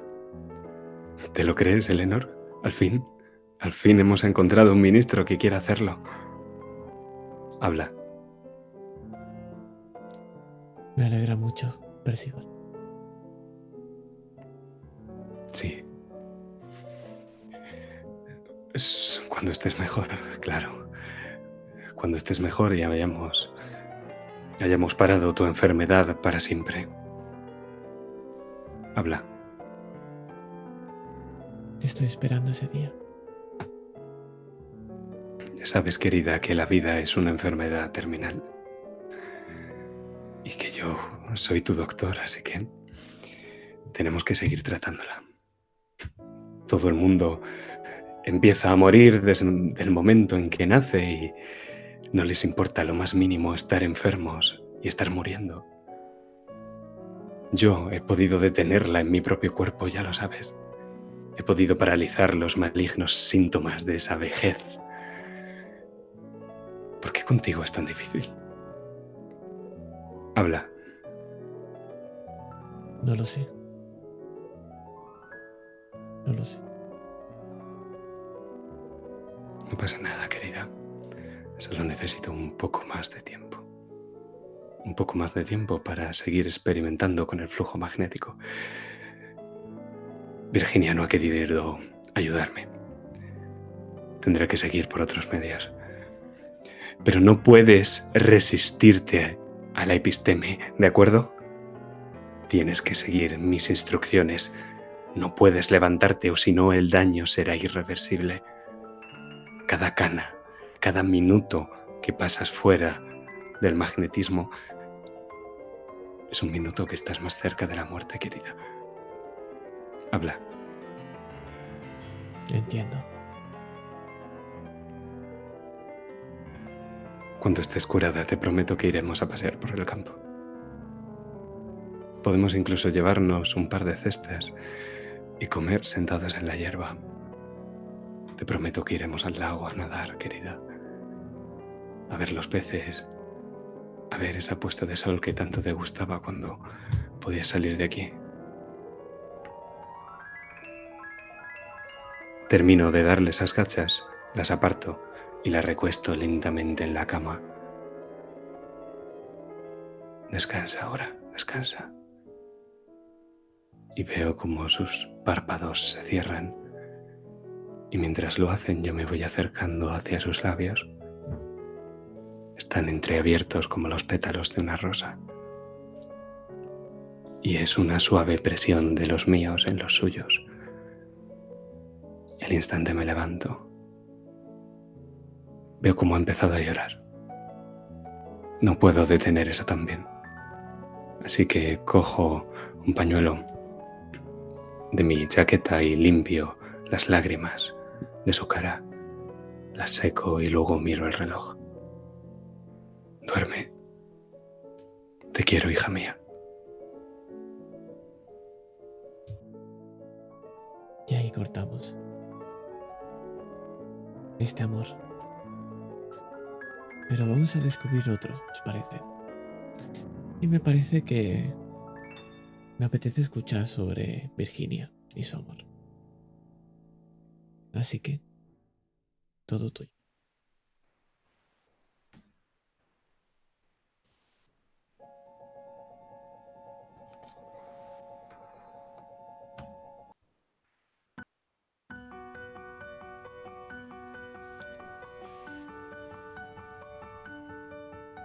¿Sabéis cómo es que te miren? Como la primera hierba que empieza a aparecer entre la nieve. O la primera gota de lluvia en un periodo de sequía. Pues así es como miraba Thomas a Lily. Y yo fui obligada a casarme con él porque Percival pensaba que era un buen partido, porque lo quería dentro de la familia. Y me privó del poder disfrutar de que a mí me mirasen así. Como una rosa cuando empieza a abrirse. Pero no tuve que salir de casa para encontrar esa sensación. Henry uno de los criados personales de Percival precisamente, que pasó a ser lo de Thomas cuando nos casamos. Me cortaba la primera flor de la primavera para dejarla encima de mi mesa. Me dejaba detalles que Thomas jamás hubiese reparado. Y empecé a pasar más tiempo con él primero por los jardines, luego en el salón, disfrutando de su compañía, hasta que empezamos a compartir las escenas en el dormitorio. No podía declarar mi amor hacia otro hombre mientras siguiese casada con Thomas, y mucho menos si era un sirviente. Así que Tenía que deshacerme de Thomas, tenía que deshacerme de él. Pero por fin, cuando era libre, y la primera vez que nos amamos después de lo que hice, la vida me castigó. Y entré en catalepsia, en estado cataléptico. Se pensaban que estaba muerta. Incluso me enterraron. Él mismo fue el que al escuchar mis gritos en la tumba, cuando iba a llevarme flores, era el único que me desenterró. Y ahora, aunque mi cuerpo y lo que queda de mi alma, lo único que desean es estar con él, no puedo hacerlo. Porque cada vez que mi corazón late por él, se para y caigo muerta. Y tengo que evitarlo, tengo que evitarlo y no puedo contárselo a nadie porque si cuento lo que hice tendré que justificar por lo que pasó. Y ahora la persona que hace que mi corazón lata es la misma que hace que se pare. Es vivir sin vivir. es vivir muerta, al final es, es vivir sin alma.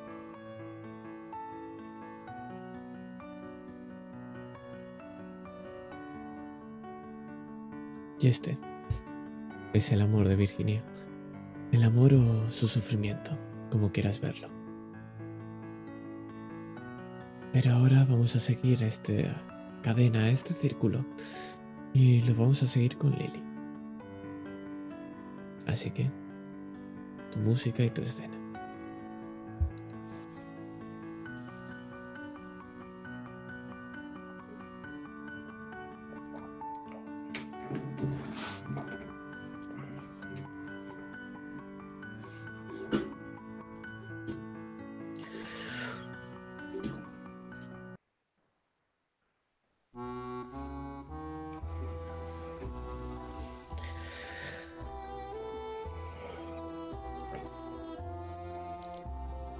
Nos.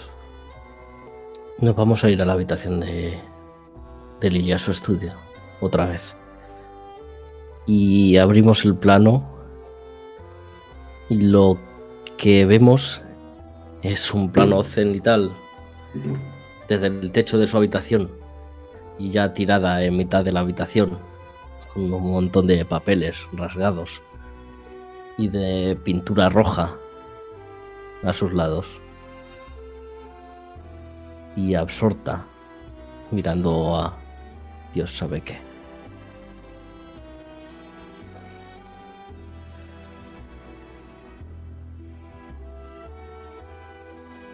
Y pasados unos segundos se empieza a pasar los dedos por los labios. Y parece que por un momento lo ve y mira por la ventana de ese torreón de la mansión Corvus. Y a lo lejos ve cómo se levanta esa niebla. Y como una chispa mueve el armario que hay en su habitación. Lo único que no está cubierto por garabatos, por dibujos, por cuadros. Y vemos una pequeña puerta. Entra por allí. Y toda la casa Corbus está sellada para evitar la niebla. O eso... ¿Eso creían? Eso es lo que se cree. En esa habitación que nadie conoce, aparte de Lilith, hay una pequeña rendija. Y un gran cuadro. Bueno, un gran cuadro y millones de otros cuadros de Lord Poe que la adornan. Y un sillón rojo de cuero. Y se sienta allí Y por esa rendija empieza a entrar un poco de niebla. Y es este recuerdo y esta sensación de de lo que le lleva al límite entre con el otro mundo lo que la enciende. Y su interior ahora es del rojo vivo.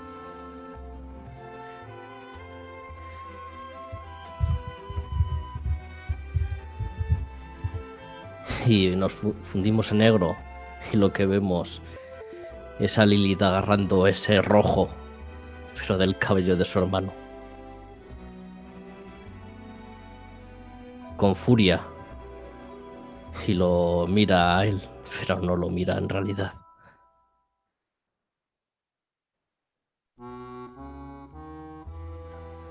Y lo hace con furia,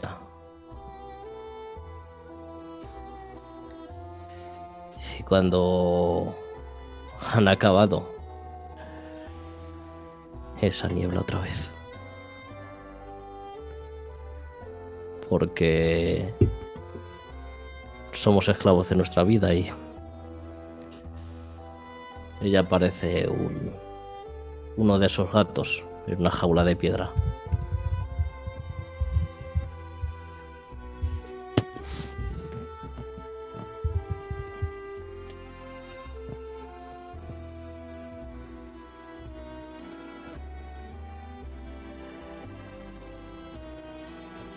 Con ese gato, como lo último que vemos. Va a ser como acabe esta escena, pero no va a ser la última escena que tengamos. No aún, porque aún nos falta una más. Wilfred. Vas a seguir con el drama y nos vas a mostrar tu amor.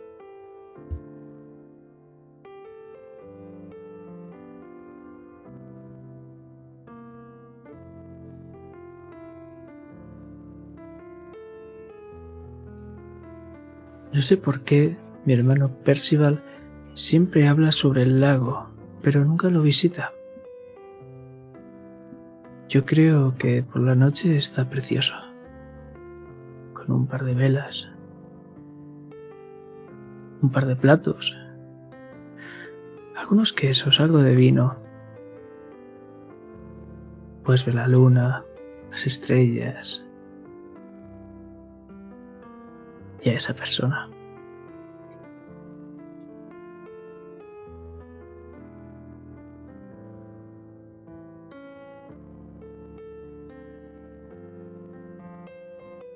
Es como si fuese una obra de arte, pero con vida. No sé qué es lo que más me atrae.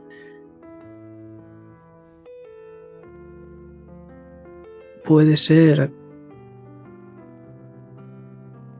No, simplemente es amor. Un amor bien loco.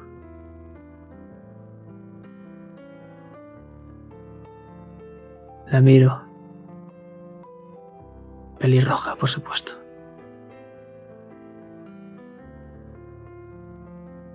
Sonrío mientras la acaricio la melena.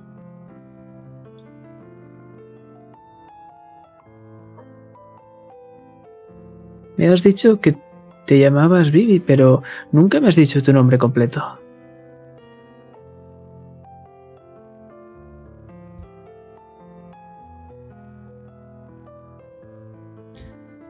Vivian.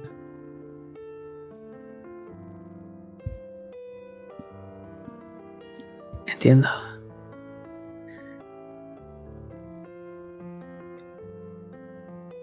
¿Sabes? Creo que por una vez hacer caso a mi hermano Percival ha estado bien. ¿Sí? ¿Por qué? Porque ese pelo, se, llama que tienes en, tus cabeza, en tu cabeza, creo que queda perfectamente retratada cuando la miras contra la luz de la luna.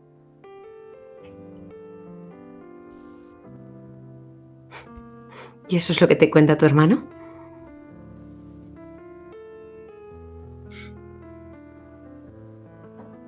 No. Eso es lo que me cuenta Virginia. No sé si la conoces, es poco especial, amargada tal vez, mejor dicho, sí. ¿Y el vino está bueno? Me lo ha recomendado Lilith. Y ves una gota de ese vino escurrirse por sus labios y pasa su lengua para capturarlo y que no se escape. Podría mejorar. Sí, cuando el arte de mi hermana es un poco tosco, suele elegir mal el vino.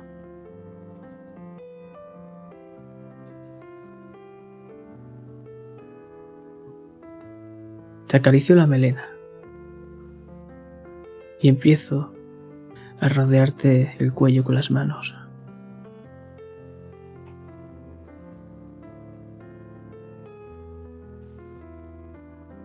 Creo que me gusta demasiado tu rojo, Vivi.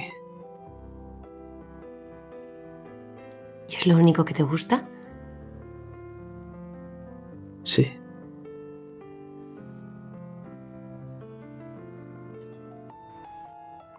Empiezo a apretar. ¿Qué, ¿Qué haces? ¿Qué haces, Wilfred? Me haces daño. Shh, está todo bien, Vivian. Está todo bien. Estás hermosa. Eso es lo único que importa.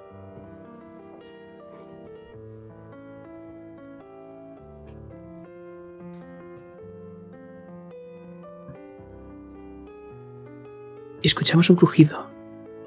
Pero cuando miro, estoy solo. ¿Vivi? ¿Dónde estás? Vivi. Vivi. Y salgo corriendo. Y voy cruzando pasillo, puerta, puerta, pasillo, puerta, puerta.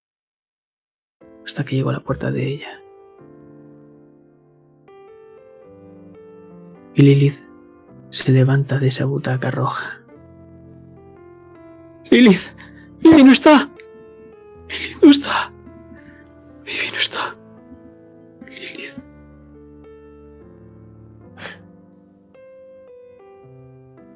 Y vienes aquí buscando qué. Ves cómo está acariciando con la yema de sus dedos la copa, generando ese sonido tan característico. Pero yo con la mano parto y sale volando el vino. Simplemente te abrazo. Y nos fundimos en un abrazo. Hasta que solo somos uno. Uno con la niebla.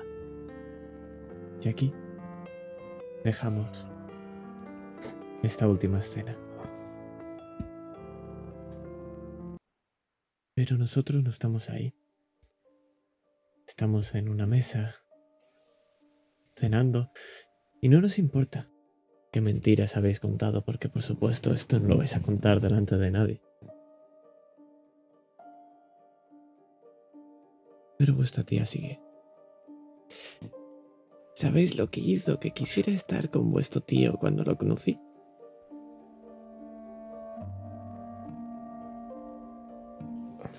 Porque amaba a los animales. Perros, pajarillos, peces de colores. Y en sus cuadros lo mostraba con una belleza, una dulzura. ¿Y a los cuerpos? Eso no les hacía tanta gracia, pero también los dibujaba maravillosamente. Ya veo. Por eso cuando nos casamos tuvimos tantos animales domésticos. Pero luego llegó su enfermedad. Ay, pero ¿qué hora es? Se está haciendo tarde. Dejad que recoja todo y descansad. Habéis tenido un largo viaje.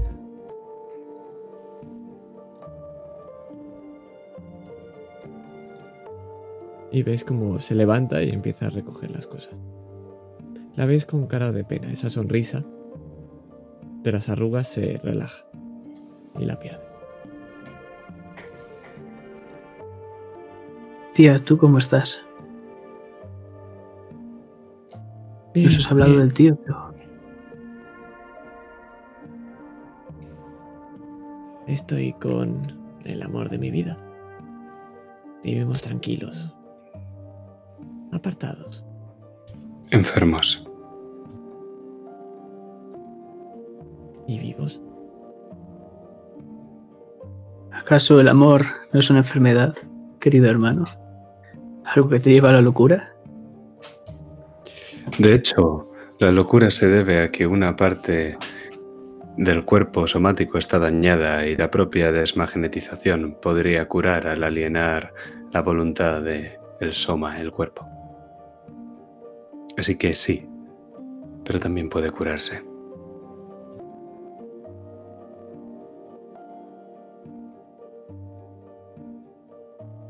O simplemente siempre podemos tomarnos una copa, ¿verdad, hermanita? No estás bebiendo demasiado.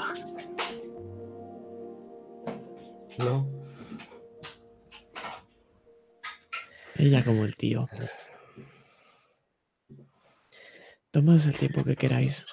Tenéis las cosas en vuestras habitaciones. Descansad. Y ves como poco a poco se marcha. A no ser que la queréis frenar para cualquier cosa, pero si no, se va a marchar.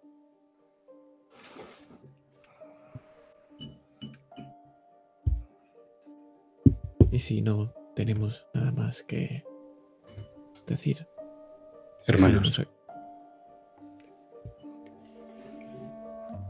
creo que corremos peligro en esta casa.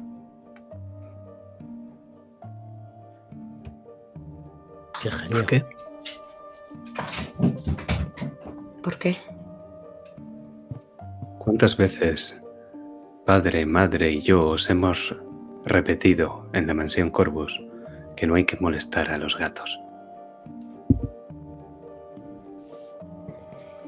Yo no le he molestado, simplemente le he saludado. No lo digo por ti, hermana. Lo dice por el abuelo. O sea, por el, el tío. Es abuelo para ti, sí.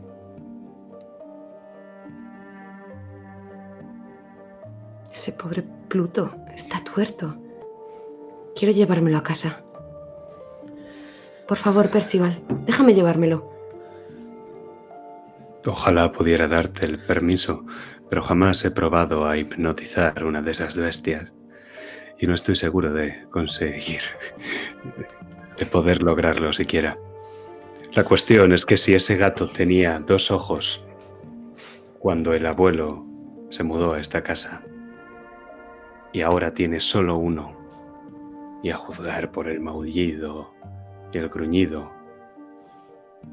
ese gato no está contento con los corvos. Parece ser que con el tío, sí. O con el abuelo, mejor dicho. Sí, Mi- por eso miro, ahora miro el cuadro. Estaba. Ya has visto cómo ha reaccionado ahora. No, desde luego ese gato está maldito. Ha maldecido No. esta casa. Vamos a hacer la primera tirada. No me acuerdo de la mayoría de, de esto que hay, pero hay una para el arte, ¿verdad? Hay una para apreciación de arte. Es decir, ¿para qué, te- qué tirarías para fijarte en ese cuadro, Lilith? Creativa, quizá. Creativa. ¿verdad? Creativa, ¿cuántos un- dados tienes? Un 3. ¿Tres dados? Pues me vas a tirar tres dados de 6 y me vas a tirar un dado de 8. Recordemos, el dado de 6 son los dados negros, los buenos, y el blanco, los Venga, gatitos para que se coman a los cuervos. efectivamente. Y son dos gatos y un cuervo. Eso significa que Mm. Bueno, Un cuervo acaba con un gato, pero uno sobrevive. Esto es un éxito con consecuencia. Y es que lo que puedes ver es que su cara no es de seriedad.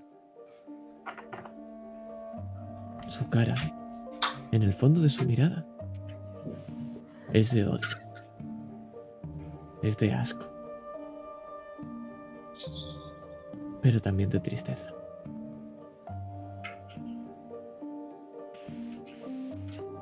Pero justo cuando te estás fijando en eso, escuchas un maullido. Es del fondo del pasillo. miro a mi hermana. Pluto, No contesta. El maullido ha sido lejano.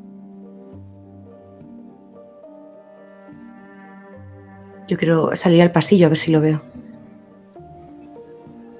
El resto. ¿Vas a dejarla, hermano? ¿Vas a detenerla, hermano?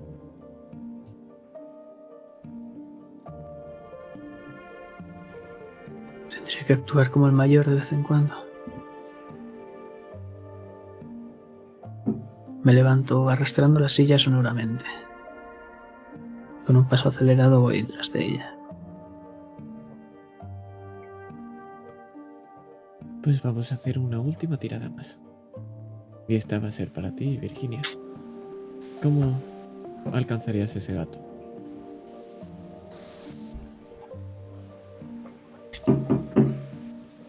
Eh, ¿Por qué tiro, no? Me estás preguntando. Efectivamente. Yo creo que por orgullosa. Porque quieres saber dónde está ese gato. Y sí o sí, te lo quieres llevar a casa. Pues adelante. Tira los dados que- necesites. Y tírame uno de ocho. Vale, pues son 3 de 6, porque tengo 3. Adelante. Un gato Y un de 8 me has dicho, ¿no? y un de ocho. Un gato que empata con el cuervo. Aún así, sigue siendo éxito con consecuencia. Y en el fondo del pasillo, estos largos pasillos los puedes ver que están emparedados, tapizados con, perdón, con esta especie de papel con rombitos. Son de un color verdoso. Pues tras todo este pasillo con tantas mesas, tantos ah, adornos, te lo puedes encontrar. Y le ves que está sangrando. Le sangra la pata derecha. Y cuando te acercas, recibes un arañazo. Y es que justo cuando te estás mirando ese arañazo que tienes en la mano y ves como esas gotas de sangre caen, ves como el gato ha salido corriendo. Y aquí dejamos esa escena.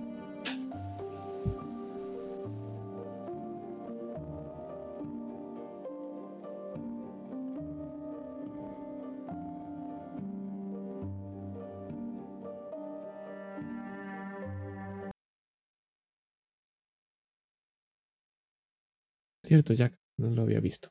Completamente de acuerdo. Pero ya ha pasado, así que no puedo volver a pasar. Lo siento.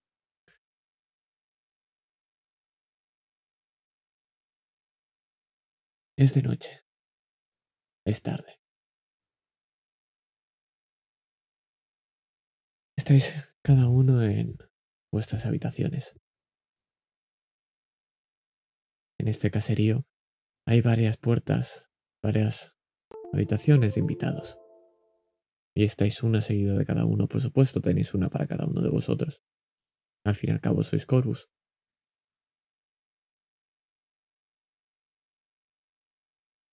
Pero Virginia, a ti algo te va a despertar. Y es un sonido seco.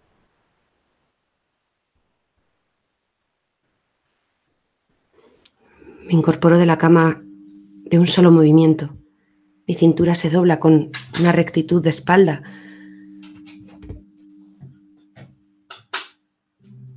Y salgo de la cama a buscar ese... ¿De dónde ha podido venir ese sonido?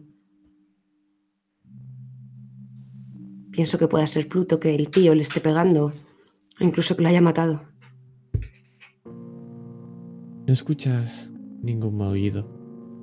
Solamente escuchas, si pones bien la oreja, un sonido seco y viene de lejos, muy, muy lejos.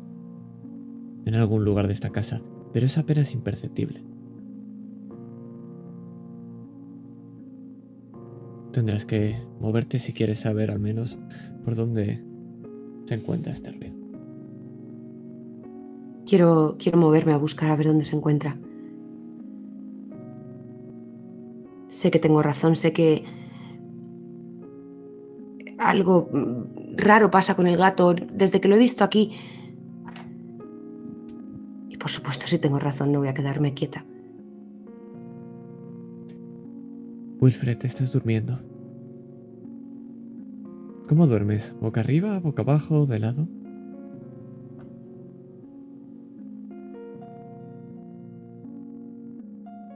Al principio empiezo boca arriba. No sé cómo lo hago para cada noche acabar durmiendo boca abajo y empiezo a tener pesadillas y cuando me despierto veo que simplemente me estaba ahogando yo solo como un estúpido. No, no te, no te ahogabas como un estúpido.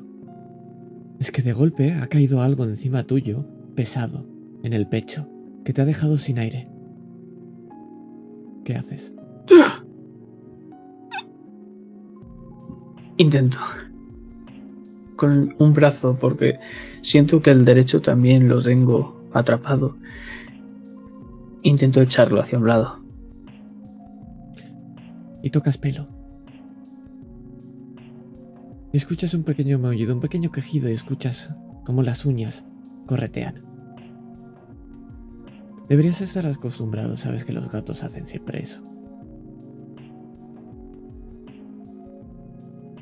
Pero no hay manera de acostumbrarse.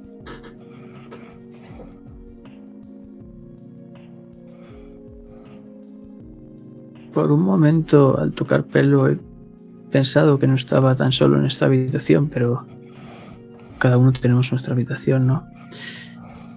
¿Por qué está este bicho aquí?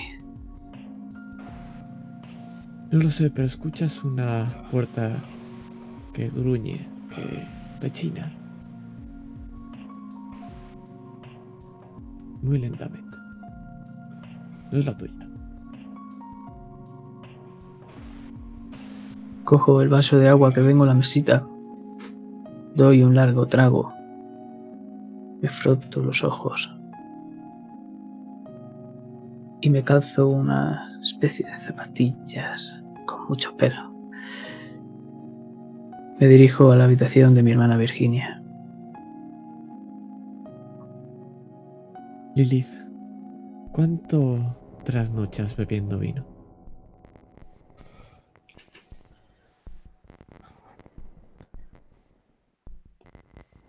Normalmente cuando estoy en la mansión, tanto hasta que veo la niebla por un buen rato y entonces eso me da tranquilidad y caigo rendida.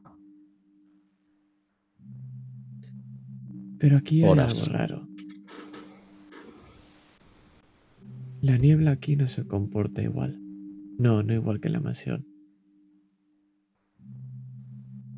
En la mansión es como si la niebla te abrazase.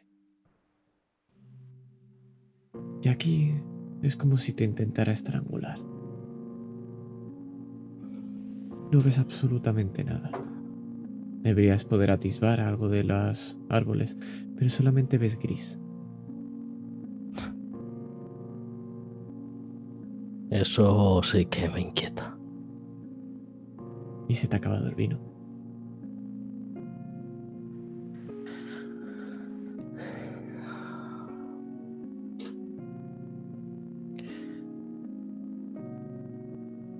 Voy a salir de mi habitación entonces. Percival. ¿Cuál era tu rutina a la hora de dormir? Porque por supuesto tienes una. Sencillo. Cama, lado derecho, mano izquierda. Tapón del bote de láudano, mano derecha, coger bote de láudano. Verter. Beber. Dejarlo. Darle una vuelta al vaso hasta que quede la parte en la que no he bebido opuesta a la cama. Pierna derecha, pierna izquierda. Dormir. Pero entonces, ¿por qué a la hora de verter tiembla tu mano? ¿Por qué te sientes en peligro aquí? Tú estás por encima de eso. Porque este lugar está maldito. Porque esta casa, este gato está maldito. Ha maldecido esta casa y nosotros, los corvos, no somos mejores que los gatos. Unas bestias curiosas. Y justo cuando piensas eso, es cuando escuchas un arañar de madera. Es que justo si miras por tu ventana, puedes ver como de un salto, por fuera, no puede entrar, está cerrada, por supuesto. está ese gato mirándote con su- un solo ojo. Pero no era completamente negro. Porque tiene una mancha blanca en el lomo. Miro el reloj. Falta un minuto para la medianoche. No me gusta. Me gustan más los números enteros. Miro al gato con desagrado. Tampoco me gusta que ahora tenga una mancha blanca. Ya no está el gato. Lo que sí escuchas es tres puertas abrirse. Son... Primero una, luego otra, luego otra. Dos a la vez.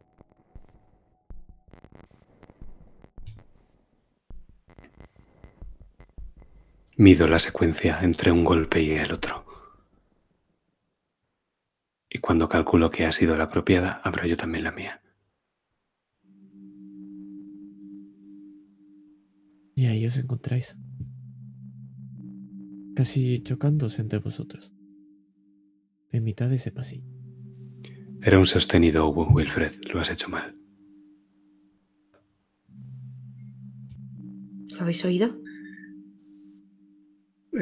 Bicharraco ese. Quería. Ha saltado sobre mi pecho. ¿Quién? Me ¿Pluto? Estaba ahogando. Sí, ¿Seguía sangrando por la pata derecha? no lo sé. Estaba oscuro. Y bueno, ese bicho es oscuro también. Pero la sangre es de tu color favorito. No olía rojo, creo.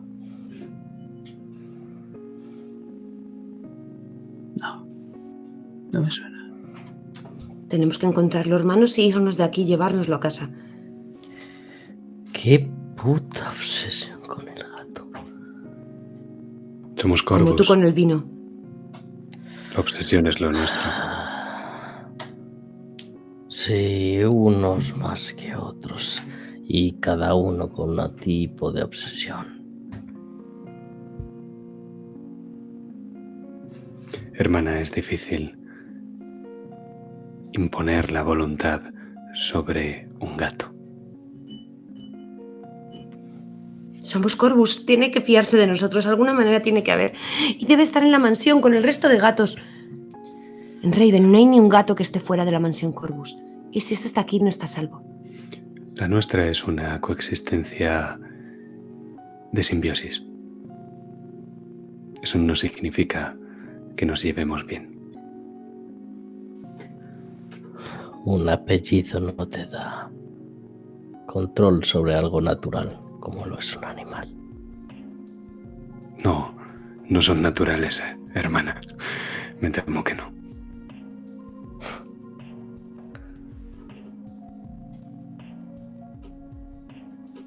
Está bien, está claro que tenemos que hacer algo.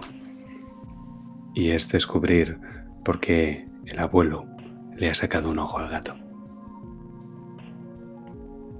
¿Y por qué ha hecho que sangre por la pata derecha? ¿Por qué le pega? No quiero ni imaginar cómo le haría lo de ese ojo. Probablemente un abre cartas. Ya no tienes que imaginarlo.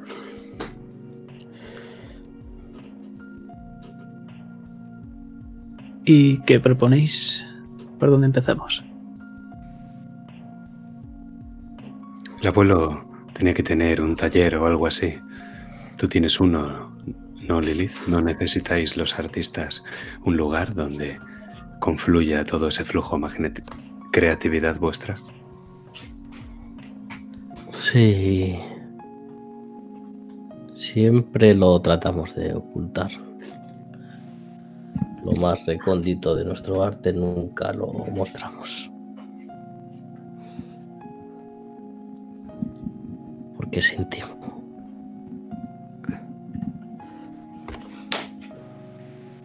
Pues entonces busquemos la intimidad del abuelo.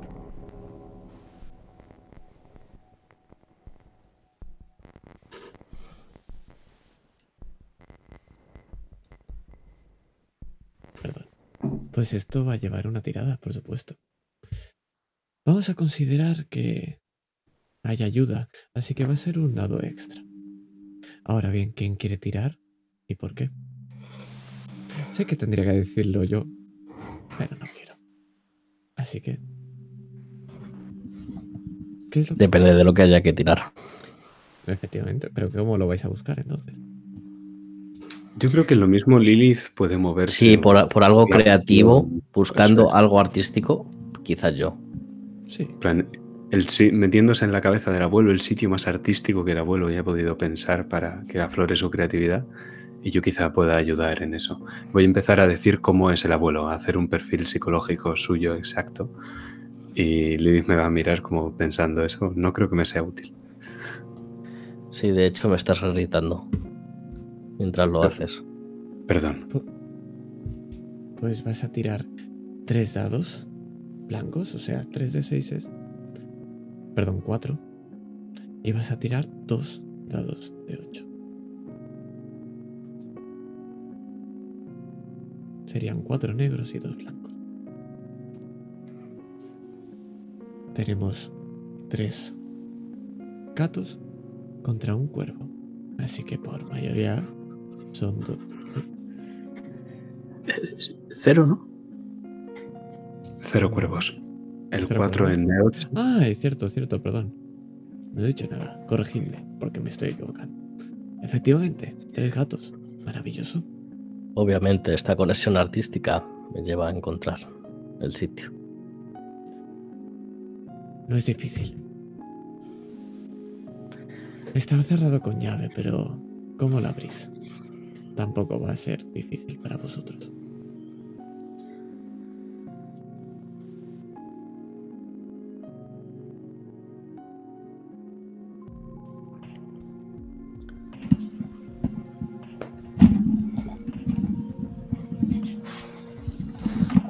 Como no la habrá con una horquilla del moño,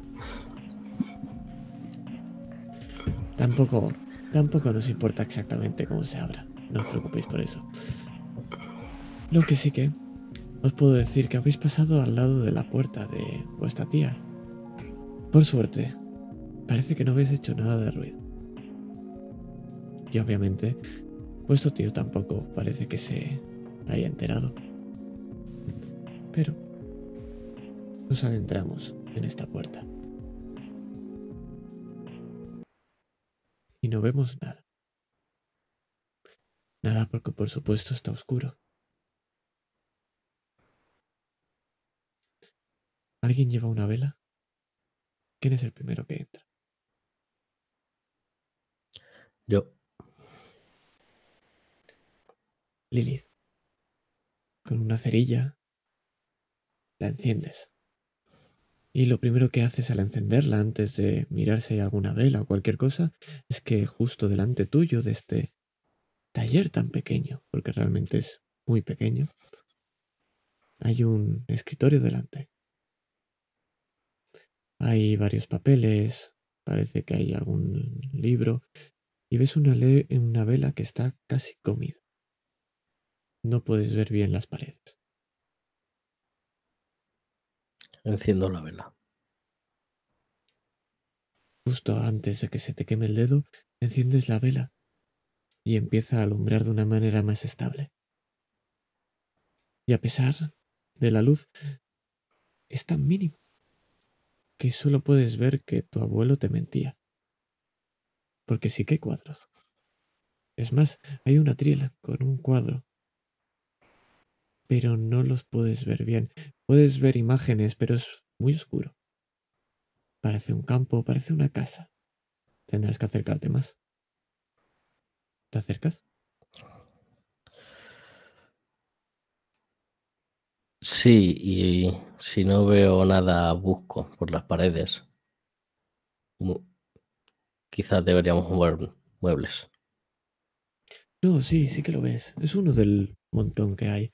Y cuando acercas la vela, puedes ver que está este mismo porche.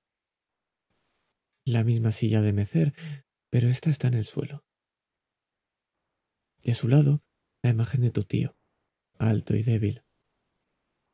Parece que está abrazando al gato con la mano izquierda. Pero hay algo raro. ¿Quieres saber qué es? Sí.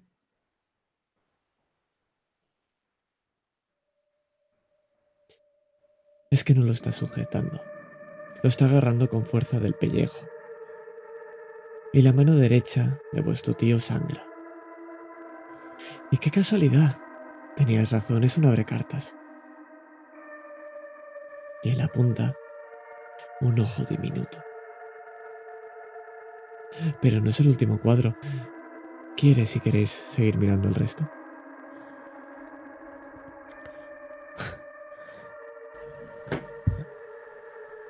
Ahí tenéis la intimidad de vuestro tío o abuelo. Una cama completamente destrozada por pequeñas garras. Un rastro de mechones negros por el suelo que conducen a una ventana. En ella, un gato negro colgando de la cola, como si fuera ropa de tender, completamente apaleado. Pero no solamente hay dibujos, hay palabras. Su culpa. Demonio. Maldito. El árbol deshojado y detrás la mansión. Y solo hay algo en ese árbol. Una soga diminuta y una bola de pelo que cuelga de ella. Y un único ojo que mira hacia el pintor. Otro, la mansión completamente en llamas. Su culpa, diablo, muerte. Las palabras se repiten una y otra vez.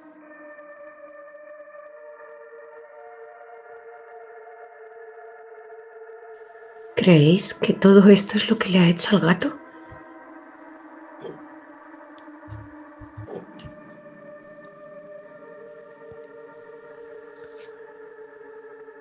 Sí. Creo que aún desea más.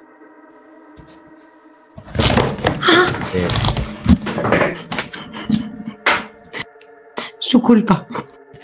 ¿Qué ha sido eso? Mejía, Creo que se le ha abierto un poco la herida a Virginia. Es como si acabase de sentir sus zarpas hundiéndose en mi piel.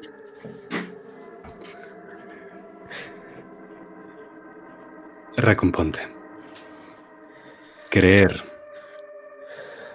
Creer es para los que no saben, Virginia. Ahora nosotros sabemos.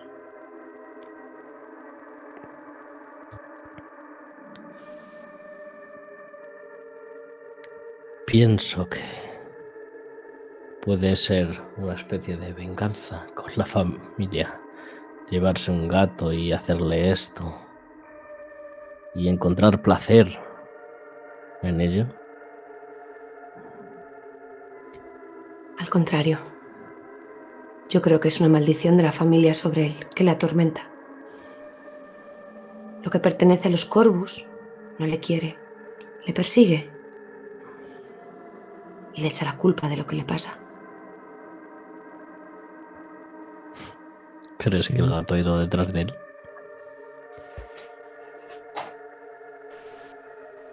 ¿Y qué es No lo sé. que ha hecho para que le persiga un gato? Con una Matarlo. maldición. Mató al gato. Adoraba a todos los animales. Y entonces enfermó. ¿Por el alcohol? Todos los cuerpos estamos corruptos.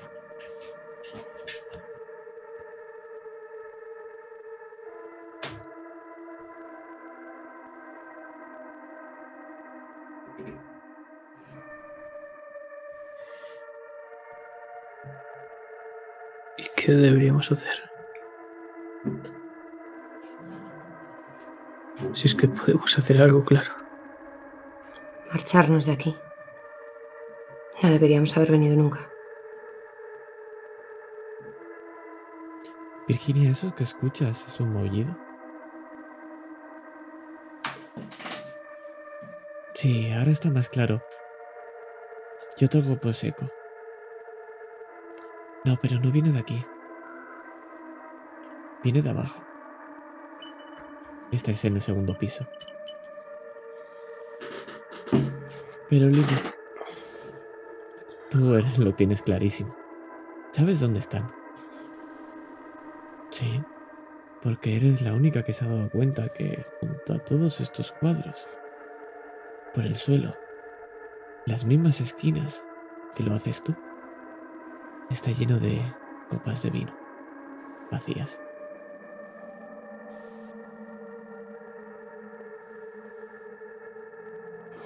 ¿Por qué todos los pintores hacéis lo mismo?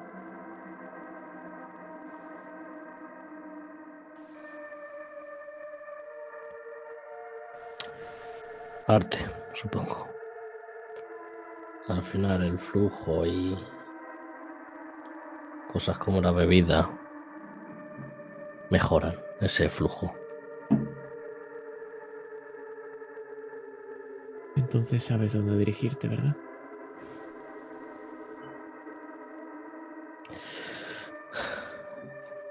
A la bodega.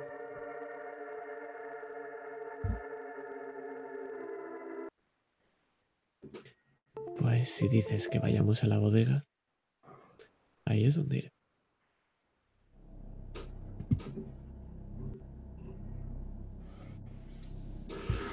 El sótano huele a humedad.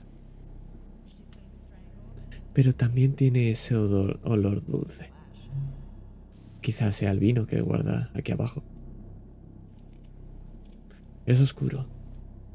Hay tantos barriles pequeños como esos enormes. Por supuesto, es una bodega. ¿Sigues con esa vela o habéis buscado algo un poquito más grande?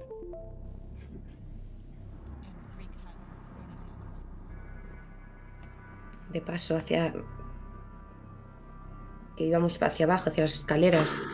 En esos pasillos, en los aparadores que tiene la tía. Imagino que habrá algún candelabro que nos pueda ayudar para sujetar un par de velas a la vez, que nos den más luz. Entonces me imagino a Virginia entrando con ese candelabro. Guiando un poco, mirando hacia abajo para que esos escalones, pues, no sean traicioneros. Es un lugar pequeño. Realmente podemos ver esos barriles grandotes apilados, son tandas de tres.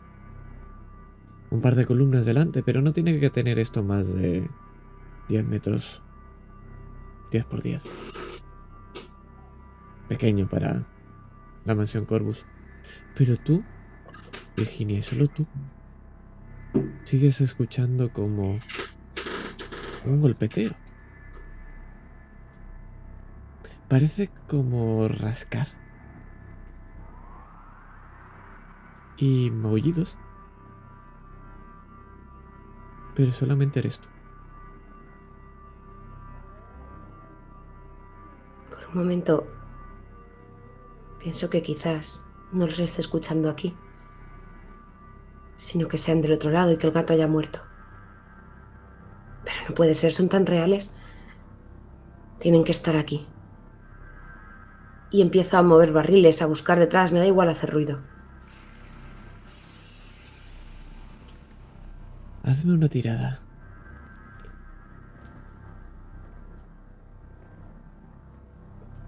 ¿Tienes algo? Espérate que te mire la ficha. Un segundito. Mm. No me pasaste tu ficha. Mm, Voy a mirar la de la de Percival. No te preocupes. Eh, que la tengo por aquí. Un poquito menos a mano, pero la tengo. Aquí está. Que recuerdo el nombre, pero.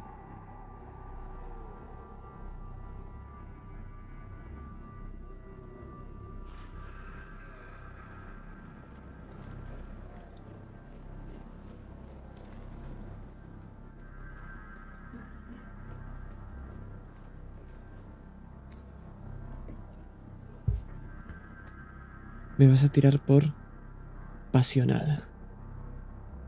Por favor. ¿Cuánto tienes en pasional? Podría engañar y decir que tres porque no lo has visto, pero tengo uno. Soy legal. Maravi- Maravilloso. Pues tírame un dado de 6 y tírame tres dados de 8. Voy a empezar por lo malo. Vale. ¡Hala! Dos cuervos. Dos cuervos. ¿Sabes? Te recuerda... Te es familiar. Sí, ahora lo recuerdas. ¿Tú no dijiste que te enterraron viva? ¿Sabes esa sensación de estar ahí dentro, en oscuras y querer salir y rascar esa caja de madera? Pues suena lo mismo. Por un momento mis hermanos ven cómo pierdo la compostura, esa rectitud que llevo siempre. Que parezca que llevo un palo en mis entrañas que me obliga a ir tan recta. Pierdo la compostura, suelto el candelabro. ¿Me suena a madera? No. No, ¿Qué es lo que está arañando? Y empiezo a tirar barriles, a romperlos. A buscar dónde puede estar encerrado. Si hay tablones en el suelo, intento a- con mis propias uñas levantarlos. El gato No. está enterrado. Lo escuchas. Sabes de dónde es. Porque lo ves desde la pared. Me dirijo a la pared. Mientras lo llamo. Pluto. Pluto. Ayudadme, está aquí dentro. Hermana, serénate, por favor. No puedo serenarme. El pobre animal está enterrado vivo como yo. ¿No oís rascar tras la pared? ¿No oís su lamento? Lo que oigo Te suelto es otra voz fetada. a ti perdiendo el juicio. Me da igual. Serénate, Virginia. Podéis volverme a enterrar viva si queréis, pero ese gato tengo que sacarlo de aquí. Hermano, haz algo. Escucháis la puerta del sótano de la bodega abrirse. Gruñe. Sobrinos. ¿Qué has hecho? ¿Qué le has hecho al pobre animal? Lo has enterrado vivo. Se asoma. Ves que en la mano izquierda tiene un candelabro muy parecido al tuyo. ¿Qué estáis haciendo aquí abajo? No se haga el loco. Ha emparedado el gato. Buscamos respuestas, Everard. Y va a ser mejor que nos las des. ¿Qué son esos cuadros, nada. tío?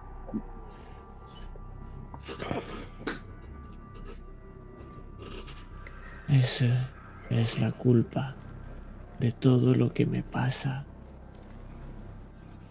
No lo entendéis. Explícalo. Tío, podemos ayudarte. Él es el que me atormenta. El que quemó la casa. El que está haciendo todo. Tío, estás desvariando. No. No. Virginia. ¿Por qué esa piedra? Parece que estuviera colocada como si fuera un puzzle. Ya sabes, como si esas que están así colocadas de lado, hubiera una que pudiera sacar. Tiro de ella. Cae. Está oscuro y escuchas el maullido más claro.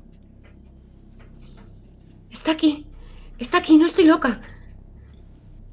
Basta.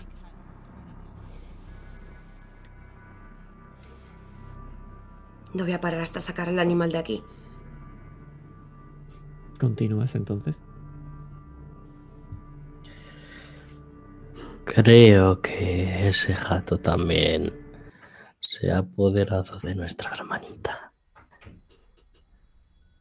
Si soltases la copa para hacer algo más que emborracharte, quizás acabaríamos antes, Lilith.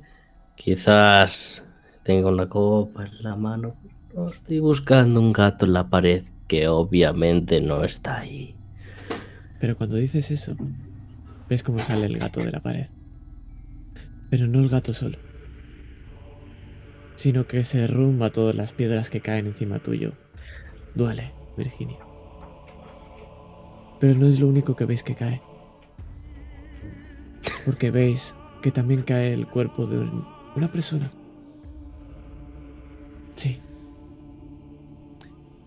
Reconocéis el pelo de vuestra tía. Y Wilfred huele a rojo. Tía. ¿Qué está pasando? Percival. ¿Qué cojones está pasando? Estaba enferma. No. Tiene sangre. La ha matado. La ha matado él. Es culpa del gato. Él es el culpable. Acabad con el gato.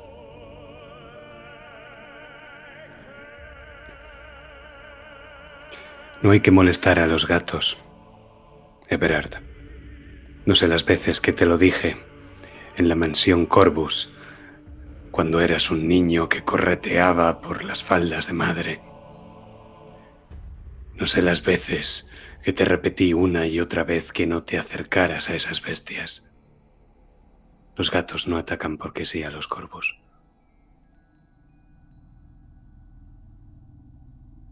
Entonces, ¿no me vais a ayudar? Entonces, ¿me vais a dejar aquí, sufriendo? No, no, sufriendo no. Te curaré. Quieto. Esto requiere una bonita tirada. Por supuesto. Así es.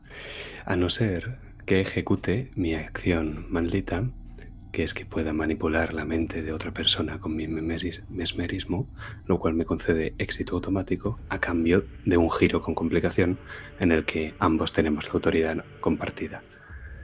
Entonces, si me lo permites, Adelante. Everard se quiera mortalmente quieto y suelta ese candelabro. Y una de las velas del candelabro empieza a rodar hasta que da con esas maderas viejas, podridas, pero aún así secas, que hay en el sótano. Y mientras la llama empieza a prender, mi tío, mi hermano, mi sobrino se queda quieto, mortalmente quieto. Y yo me echo a un lado para no interponerme entre el gato y él. Y podemos ver cómo ese gato, ahora, lo podéis ver todos. Todos menos Virginia, que ahora veremos qué es lo que está ocurriendo. Porque en su lomo lo que tiene es ese árbol. Y esa soga. Pero ahora no está colgando ningún gato. Hay un hombre. Pero mientras se acerca poco a poco ese gato a vuestro tío abuelo, Virginia, ves claramente un tajo en el cuello de tu tía abuela. Pero ¿por qué te sigue con la mirada a los ojos?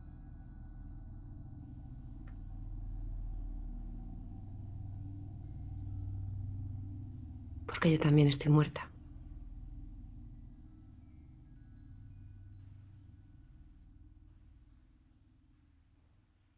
La complicación es que vamos a ver como poco a poco esa tía empieza a levantarse.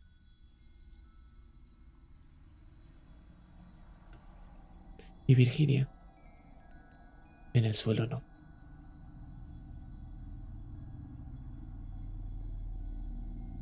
Y lo que vamos a ver es como vuestra tía se acerca poco a poco a vuestro tío. Notáis cómo tiene la cabeza desencajada y gira un poco hacia la izquierda. Pero lo sigue diciendo. Te amo. Como el primer día. Y los dos seguimos vivos. Y sonríe. Con esas arrugas.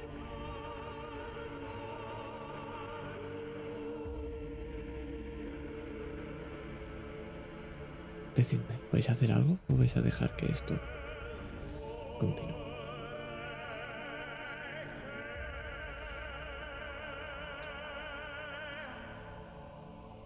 Es rápido.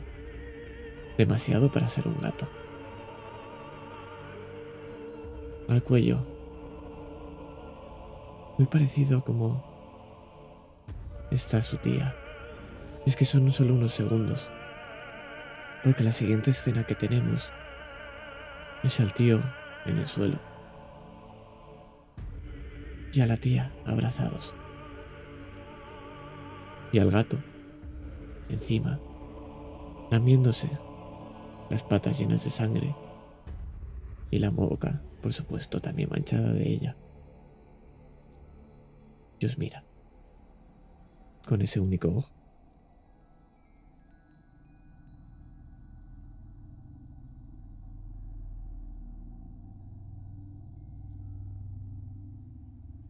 Y porque El amor nos vuelve locos.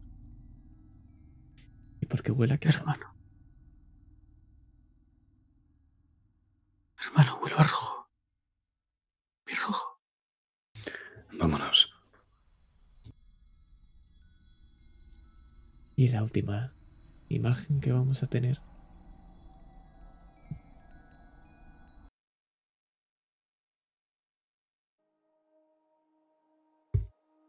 Es muy parecida a la que había en ese cuadro.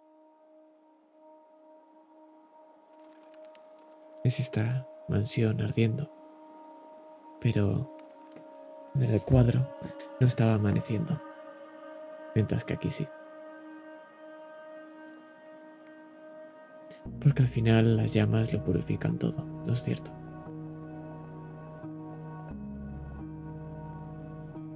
Y el árbol, la casa, los jardines. Poco a poco todo se reduce a cenizas.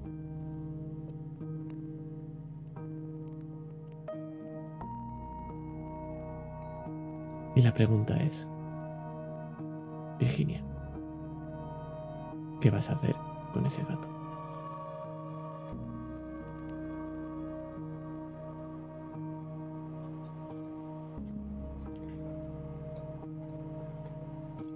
¿Estoy viva? Pregunto, es que no lo sé. Sí, sí, sí, sí. Vale.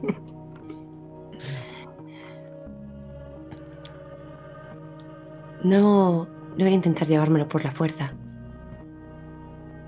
Voy a intentar que venga conmigo. Lo voy a mirar profundamente a los ojos. Para hacerle entender que su lugar está en la, en la mansión Corvus. Pero si él decide ser dueño y señor de este pasto de llamas, no voy a impedírselo. Te mira. Y te mira como si te pudiera ver el alma. Pero ¿acaso tienes eso? Lo único que sí que tienes claro es que nos pareciesen muchas cosas. Y es que el gato y tú habéis muerto varias veces. Y parece que empieza a caminar a tu lado. El tiempo dirá si realmente os llevaréis bien o si está maldito. Gracias por jugar a viejo amor de viejo gato.